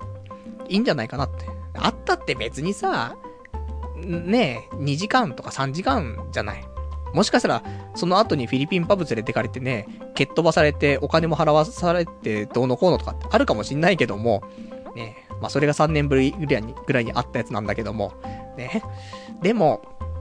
まあそういうのもね、また一つなんでね、あの、せっかく知り合った人なんでね、あの、また飲む機会ができるんであればね、ちょっと自ら連絡を取って、とか。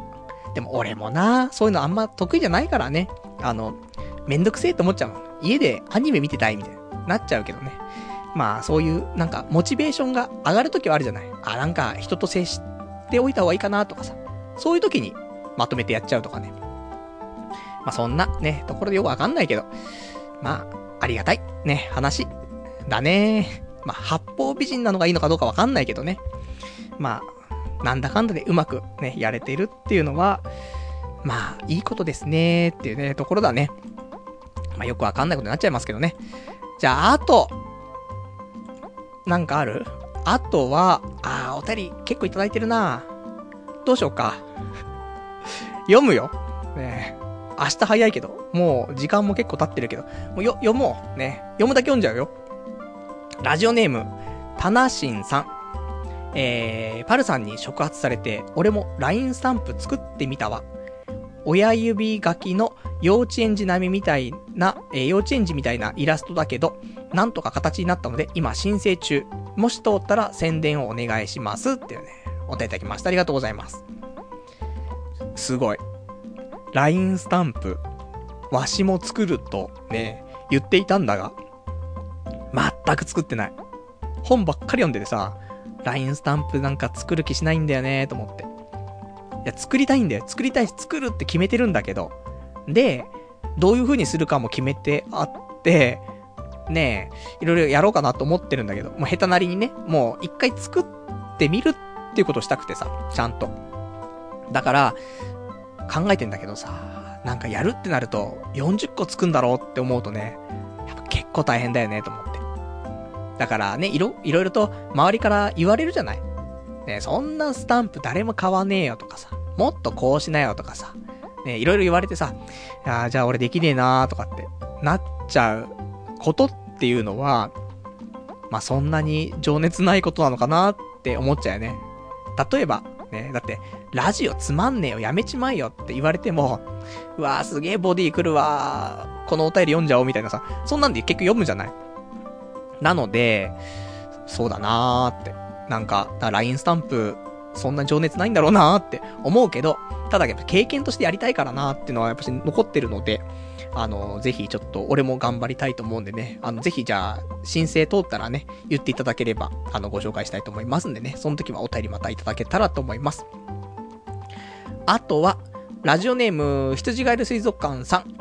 パルさん、外食チェーンで安く野菜取りたいなら、リンガーハットの野菜たっぷりちゃんぽんがおすすめだよ。480g も野菜入ってるし。えー二郎系の野菜増しみたいな、もやしだけでボリューム底上げしてるのと違って、人参やら玉ねぎやらインゲンやらキャベツやらいろんな野菜が入っている。店舗によって値段が違うみたいだけど、俺の近所のリンガーハットは680円だったってね、答えいただきました。ありがとうございます。そうね。じゃあ、あともう一個、同じようなね、お便りいただいてます。ラジオネーム335番さん。サブウェイの野菜上限は結構前からまとめサイトでもメジャーでしたね。えー、羊がいる水族館さんの言う通り、リンガーハットはいいですね。店舗によるかもしれないですが、麺が大盛りでも値段変わらなかった、えー、変わらなかったと思いますし、あと、美味しいんですよ。私は、えー、日高屋の野菜タンメンをクーポンで大盛りにしてます。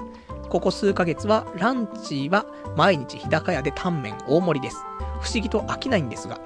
近くにリンガーハットがあれば、日高屋リンガーハットと2倍看板で行けるんですが、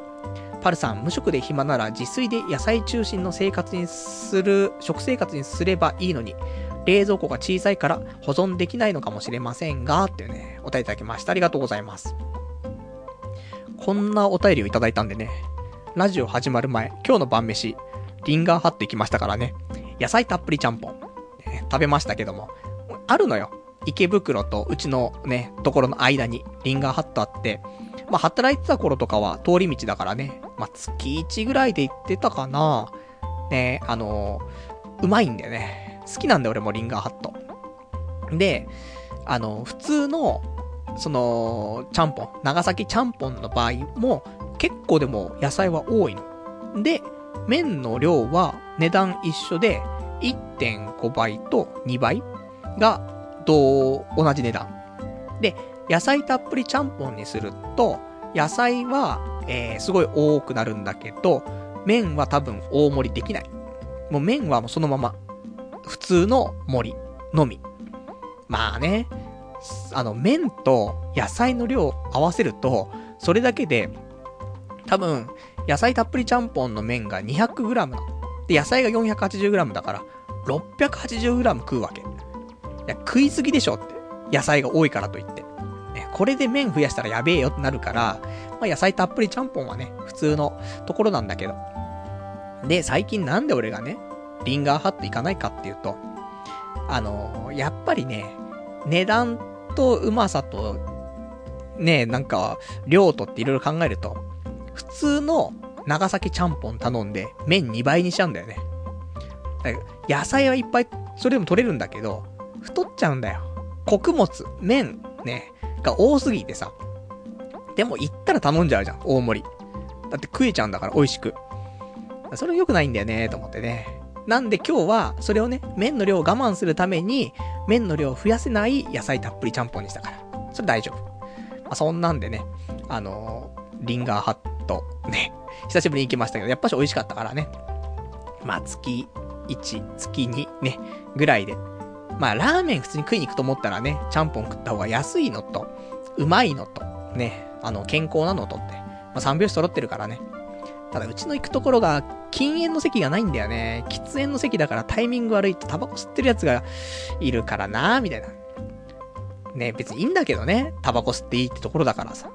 その代わりじゃあ、俺も、ね、なんか、サロンシップとか持ってくからね。タバコ吸い始めたら俺もサロンシップめくってさ、こいつシップくせえなとか言われたら、俺タバコくせえなーつってね。どっちも禁止されてねえだろっつってね。じゃあいいじゃんっつってね。でも俺これ湿布しまいますけど、あんたタバコ消しますみたいな。じゃあみたいなね。そんなんでね、お互いにちょっと折れるみたいな、あるかもしんないからね、ちょっと湿布を常備しておきたいと思います。あとは、ラジオネーム伝説の勇者さん。えー、パルさんに憧れて、スイミーの T シャツ買ってしまった。いいね、これ。ね、お便りいただきました。ありがとうございます。えー、私、T シャツ好きなんでね、先週ちょっとお話ししましたけども、グラニフっていうところでね、スイミー、レオ、レオニっていうね、人がね、えー、原作の、えー、題材のお話の T シャツが発売されましたけどね。これをね、あのー、伝説のユーザーさんも買ったということでね。なかなかいいよね。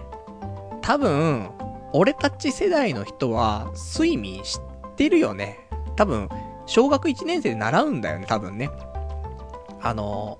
ー、僕が目になろうってね。印象的だったよね。ただ、前に多分俺スイミー話した時に、あんまストーリー言わなかったんだけど、あの時、いや、言っちゃうとネタバレなっちゃうなと思ったんだけど、いや別に小学校1年生で習う国語の内容だからネタバレなってもいいよねってね、ちょっと思ったんだけどさ。まあそんなんでね、その、スイミー、スイミーくんはね、あの黒い魚でさ、周りの、周りの魚は全部赤い魚で、なんで僕だけ黒いのってなるんだけど、ね、なんか、でっかい魚に襲われた時にね、みんなで、その、赤い魚たちが集まって魚の形になって。で、それだけだとね、魚だだかわかんないけども、ね、あの、スイミーくんが黒いから、僕が目になろうっつってね。で目になって、それで魚が完成して、おっきな魚をね、撃退するみたいな、ところなのよ。そのシーンが T シャツに書いてあります。なのでね、とてもいいんだよねってところで。で、このグラニフ。あのー、今日お話しした超獣ギガ。ここもコラボしてんだよね。超獣ギガの絵が描いてある T シャツも発売されてさ、欲しくなっちゃったんだけど、俺が欲しいそのカット。その、今やっている、その展示じゃなくて、後期にやる展示に出てくる絵柄っていうのが、白地の T シャツだけなんだよね。ちょっと灰色の T シャツの方が乳首透けないからいいかなと思ってんだけど、灰色のはね、その絵柄がなくてね、悩んじゃうんだよなーってところ。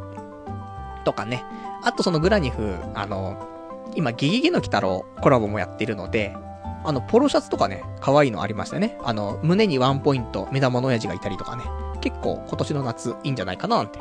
思っておりますよ。ね。ちょっとおしゃれアピールね。お前ユニクロと GU と無印だろってね。そうなんですけどね。あの、ちょっと、ちょっとぐらいはね、あの、こだわりというかね、好きなものもあるので、ってところ。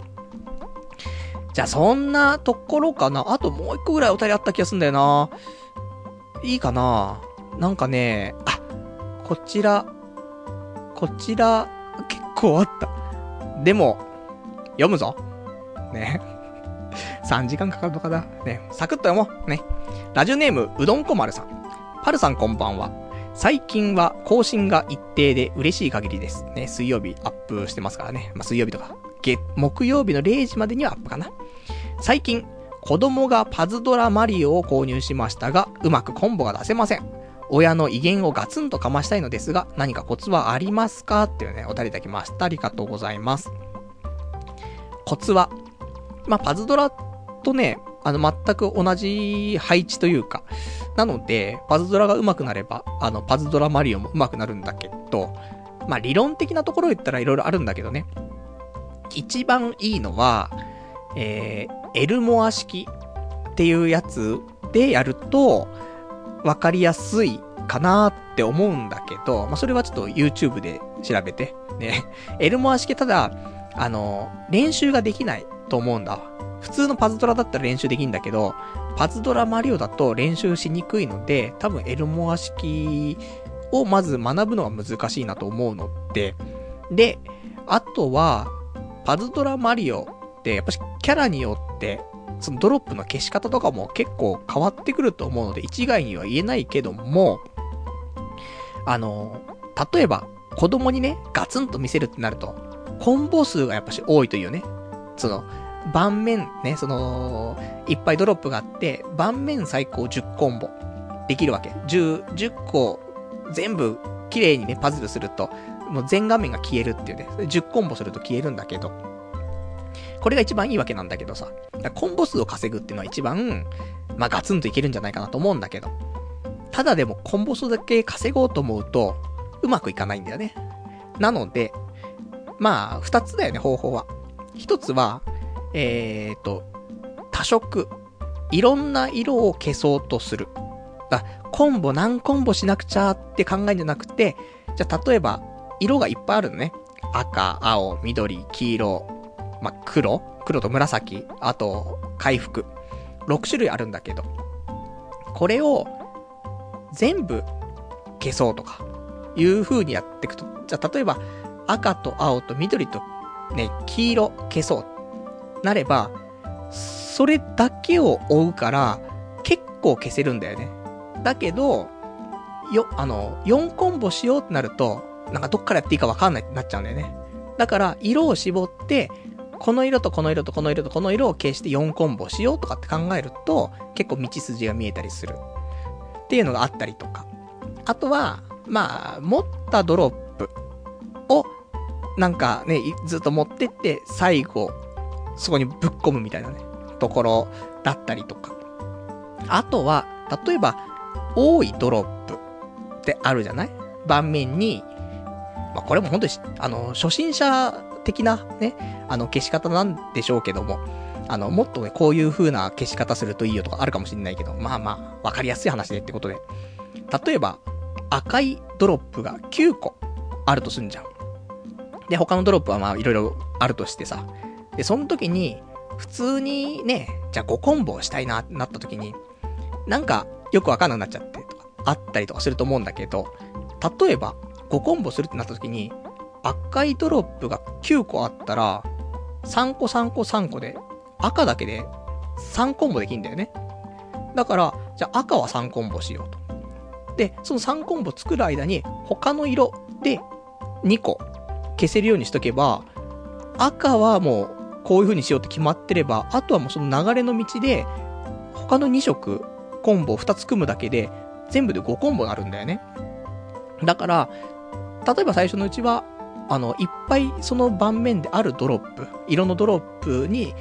焦点を当てて、じゃあこのドロップで、えー、組める最大のコンボはまず組みましょうと。で、それにプラスして、それを組んでる間に他の色を揃えましょう。で、5コンボとか6コンボとか、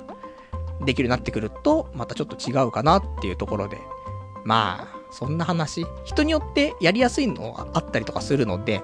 まあね、さっき言ったコンボだけ考えてやった方が逆にうまくできるよって人ももちろんいるから、自分に合ったその視点というか焦点というかね、いうので考えると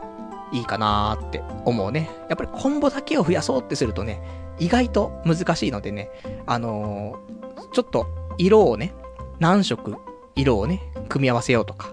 ね、そういう風に考えると、ちょっと良くなったりとかするかなって思いますね。まあ俺もパズドラ中だからね。だけど、あんまパズル上手くないっていう悲しいね、現実あります。あとは、ラジオネーム、えー、342番さん。パルさんが、ライオンキングを見に行ったので影響されて、自分は落語を見に行ってきたよ。いやー面白かった。ライブ感って大事だな。多分、ちょいちょい落語見に行くと思う。いい経験した。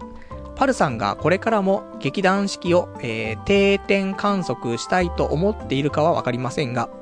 自分は一過性の経験としてではなく、結構面白いものを見つけたという発見があった。パルさんありがとう。未知のものに、えー、突してみるというのは、えー、悪くないもんだねっていうね、お答えいただきました。ありがとうございます。いや、そう言ってもらえると、本当ありがたいっていうか嬉しいよね。なんか、自分が言ったね、ものとかさ、それについてね、なんか、良かったって言ってもらえるとね、なんか、ラジオやってて良かったななんて思ったりするね、そういうところではあるんですけども。で、俺はね、ライオンキングとか行きましたけども、ラジオネーム342番さんは、落語っていうことでね、いや、俺のね、友達もね、最近落語をハマってるんだよねって言う人いてさ、落語来てんかな？ね、落語ってやっぱし見ると面白かったたりするよね。なので、いや、俺も、あのー、これスペシャルウィークか、普通の時かわかんないんだけど、池袋に落語の寄せのところがあるのよ。行こうと思ってたんだよね。だから、もしかしたら、ちょっと、それ行ったところの、えー、レビューとか、そのうちするかもしれないんでね。で、ちょっとあの、俺は多分劇団四季、そんなにちょくちょく行かないと思う。あの、デートとか、で、もし、なんかね、あのー、どういうのがデートいいかななんて迷った時とかに行くかもしれないけども、そしてデートはいつ俺は行けるんだって話ではあるんだけど、でもそういうところの一つとしてかな、あと子供ができて、子供に見せたいとかそういうことで、なんか自ら自分でっていう感じではなかったんだけどさ。でもなんかそういうね、新しいものを見たりとか体験しないと、そういうのもわかんないからね。だからね、ラジオネーム342番さんに関しては落語ね、行ったっていうことでこれからもちょくちょく行くって話だから、そういうのなんか見つかるととてもいいよね。これが落語っていう人もいるし、バンドのね、ライブだったりとかさ、いろいろあるじゃない。一回行ったらすご、すごく面白くてさ、すごい通っちゃうとかさ、あるから、それこそね、普通に、あの、深夜バーに行くとかさ、そういうのも、行ったことなかったけど行ってみたら楽しかったっすね。なんかちょこちょこ通うようになりましたとかってあるかもしんないから、なんかちょっと気になっていることとかで、まあ、なかなかね、あのー、突撃できるのっていうと、やっぱしにくいから今までね、あの、なーなーになってるところあると思うけど、ちょっとその高まった時、ああ、なんかやりてえなーとかね、そういう時には、飛び込むっていうとね、あの、もしかしたら新しいところが見えるのかななんてね、思いますんで、まあ、ちょこちょことそういうのをチャレンジしてみるのもね、面白いかなって思いますんでね。ぜひぜひ、あの、これからも新しいもの挑戦したらね、教えていただけたらと思います。あとは、最後かな。ね。わかんないけど、もう、長くなってしまって申し訳ないけどね。ちょっと今日全部読もう。ね。ラジオネーム4、えー、343番さん。えー、最近パルさん、リスナーの書き込みが二分しているみたいですね。えー、萌え声 DJ や人気配信者の板で、えー、ちょこちょこ目にします。パルさんの場合、無職の立場でありながら、のんきに美味しいものを食べたり、え食べに行ったり、旅行したりと、やりたいことをやっているのですから、あの本の通り、批判的なコメントが来るのは当たり前です。もし、ウニ丼食べに行こうかな、旅行行ってみようかなって書き込み、えー、しかなくなったら、どう考えても、萌え声 DJ への反応じゃないんだからおかしいでしょう。パルさんに肯定的な意見が多いのは、パルさんのどこか憎めない純粋で真面目な人柄によるところでしょう。批判的なコメントをする人も、真面目に配信聞いてくれて、書き込んで、えー、書き込みしてくれてるんだから、きっとパルさんの配信が好きなんでしょう。パルさん自身、えー、プロのパーソナリティ目指しているんだから、ボディーブローガーとか言いながら、めちゃくちゃ美味しいと思っているはず。今日の配信も楽しみにしています。っていうね、お答えいただきました。ありがとうございます。さっきのボディーブローのコーナーで読みたかったね。あの、俺がちょっとね、読み忘れてしまってね、もったいないことしましたね。最後にちょっと読むことになってしまいましたけども、まあ、今日の総括っていうことでね。まあ、そうよね。あの、俺も、まあ、いろいろとね、そのボディーが、ボディーがってね、言ってますけども、まあ、美味しいと思ってるところも、なくはないよね。だってコーナーにできるし、ね。ただ、読んでるとき、初めて読むときね、あの、ラジオとか始まってなくてさ、普通にね、一週間過ごしながら、どんなお便り来てるかななんてね、掲示板見たときに、こういうのがあると、美味しいなっていうよりも、動機がね、動機が激しくなるんだわ。なんか苦しくなっちゃうところはあるんだけど、ね、精神がちょっと、なんか疲れてんのかなわかんないけどね。そういうのもあるけど、こうやってラ、私ラジオを始めてみるとね、いろんな意見があるんだなっていうことを、えー、みんなに伝えられるのもいいよね。なんか、俺の一方的な意見もね、もちろんいいなと思って聞いてくれてる人も多いとは思うんだけど、そうじゃなくて、こういう風に考えてるんだよとかっていう人も、こうやっているんだよっていうことが、やっぱ紹介できるっていうのは、それはそれでいいかなって思うし、まあね、あの、ボディボディと言いながら、美味しいっちゃ美味しいんでね、まあいいかなと思いますんでね、あの、まあ、あの、ただ、やっぱし、食らってる時はね、あの、動機息切れが激しくなるんでね、まあ、そこまでそういうのが多くなるとね、辛いんですけども、でもまあまあ、あの、そういうのも一つね、あの、いいかなと。で、これからね、例えば、あの、俺がね、どんどんメジャーになっていくと、あるかないかわかんないですけど、そうしたら、こんなもんじゃないですよ。でもっともっと、もう今度ボディどころじゃないからね、チョッピングライトがね、どんどん来ますから。そうしたら、結構厳しいんでね、あの、今のうちに、まあ、その、ガードの仕方を覚えるとか、受け流す方法をね、覚えるとか、そういうね、えー、ちょっと鍛錬の時期という風にね、考えたいと思っておりますので、まあ、そんな感じかしらね。じゃあ、あとは、あとはってまだ喋んの？みたいなね。すいません。あのー、もう一応新しいお便りが来てなければ、この辺にしようかな。ね。他にもちょっともう一個喋りない、喋りたいなったんだけど。あのー、じゃあ最後。ね、ごめんね。喋りたいこと今日多かったね。3時間くらい喋って。ねなんかさ、聞く人も大変だよ、3時間喋られてるとね。前編後編にまたしなくちゃいけないのかみたいなところあるけど。前に、あの、仕事は、ね、あの、なんか趣味を仕事にした方がいいんじゃね？みたいな、いう話をたまにするんだけどさ。なんか、これも、俺の価値観の押し付けだったかななんてね、思ったりしたので、あの、いろんな人がいるよねっていうことをちょっと伝えたかったんだよね。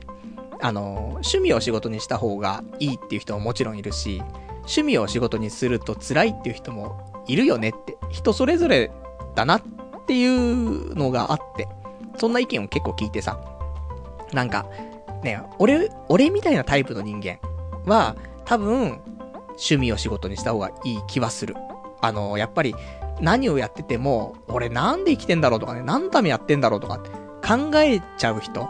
は、特に、それこそ趣味を仕事にしてもそうやって考えちゃうかもしれないけど、趣味でもないことをやってるってなると、なおさら考えちゃうから。なので、俺は趣味とかを仕事にした方がいいと思っているタイプだけど、あのー、趣味が、もう、すべてというか、俺にはこの趣味がすべてっていう人の場合、その趣味を仕事にして、それが、あの、うまくいかなかった時、すべてが崩壊するっていう視点もあるっていうことなのね。そりゃそうだよねって話だよね。本当にもう、これしかねえ俺にはっていうものを仕事にした時に、それがうまくいかなかった時、じゃあ、し、死ぬしかねえのみたいな、なるかもしんないから。だから、いろんなタイプの人がやっぱし、いるよなっていうことで、なんか一方的に、絶対こうだよねっていう話は、ないねっていうところでさ。だから、まあ、俺はたまにね、そうやって、なんか、こっちの方がいいんじゃねえかっていうことで喋っちゃうことは多いけど、まあ人それぞれなところもあるので、あの、物事には、あの、表と裏、ね、別になんか光と闇とかっていうわけじゃなくて、表と裏っていうぐらいの、なんかその二面あるよねって、右と左みたいなさ。なので、まあそういうね、あのー、一方、こっちはこうだけど、ね、逆の考え方もあるんじゃないのっていう視点では、やっぱ考えていきたいよねって。まあそれこそね、やっぱり、あの、バランス取りたくなっちゃうからさ、そういうのをかん、ね、なんかちょっと気づくとさ、やっぱり、そうだなって、なんか再認識するなってところあるので、それだけちょっとね、言いたかったでござるっていうこと。長い間ね、喋ってしまいました。3時間ぐらい喋ってますけども、今日この辺にしましょう。来週ですけども、来週は5月の17日の日曜日、また23時からね、1時間、1時間ぐらいかな。ね。と言って3時間ぐらいやると思うんですけども、やっていきたいと思います。で、えっ、ー、と、今週なんですけども、結構あるよ、やることが。その、明日ハローワーク。まあ明日というか、今日ね。あと、面接。そして、あともう一個、今週展示会一個あるんだよね。行きたいのがあって。これもし行ったらお話しするのと、あともう一個は、どうしようかな。来週行った方がいいかな。でももう、こんな遅くまで聞いてる人もいないし、ポッドキャストでも最後まで聞けてる人いるかわかんないから、ちょっと言おうか。ラジオスクールが今週の金曜日からあります。5月15日ですね。そこの潜入レポ、できるかなと思うからね。そんな私がね、なんか、趣味だかなんだかわかんないけど、長くやってるね、このラジオ。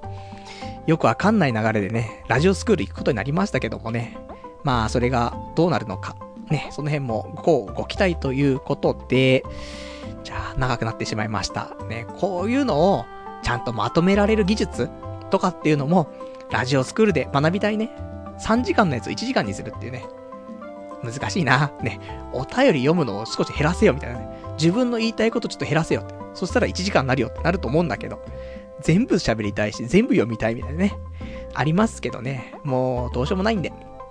まあね、そんな感じでね、あの、これからも、まあ、聞いていただけると嬉しいかなと、ね、思いますんでね。ぜひぜひ来週もね、どうぞお願いできればと思います。じゃあそんな感じで、今日もね、長時間お付き合いいただきましてありがとうございました。それでは、また来週お会いいたしましょう。さよなら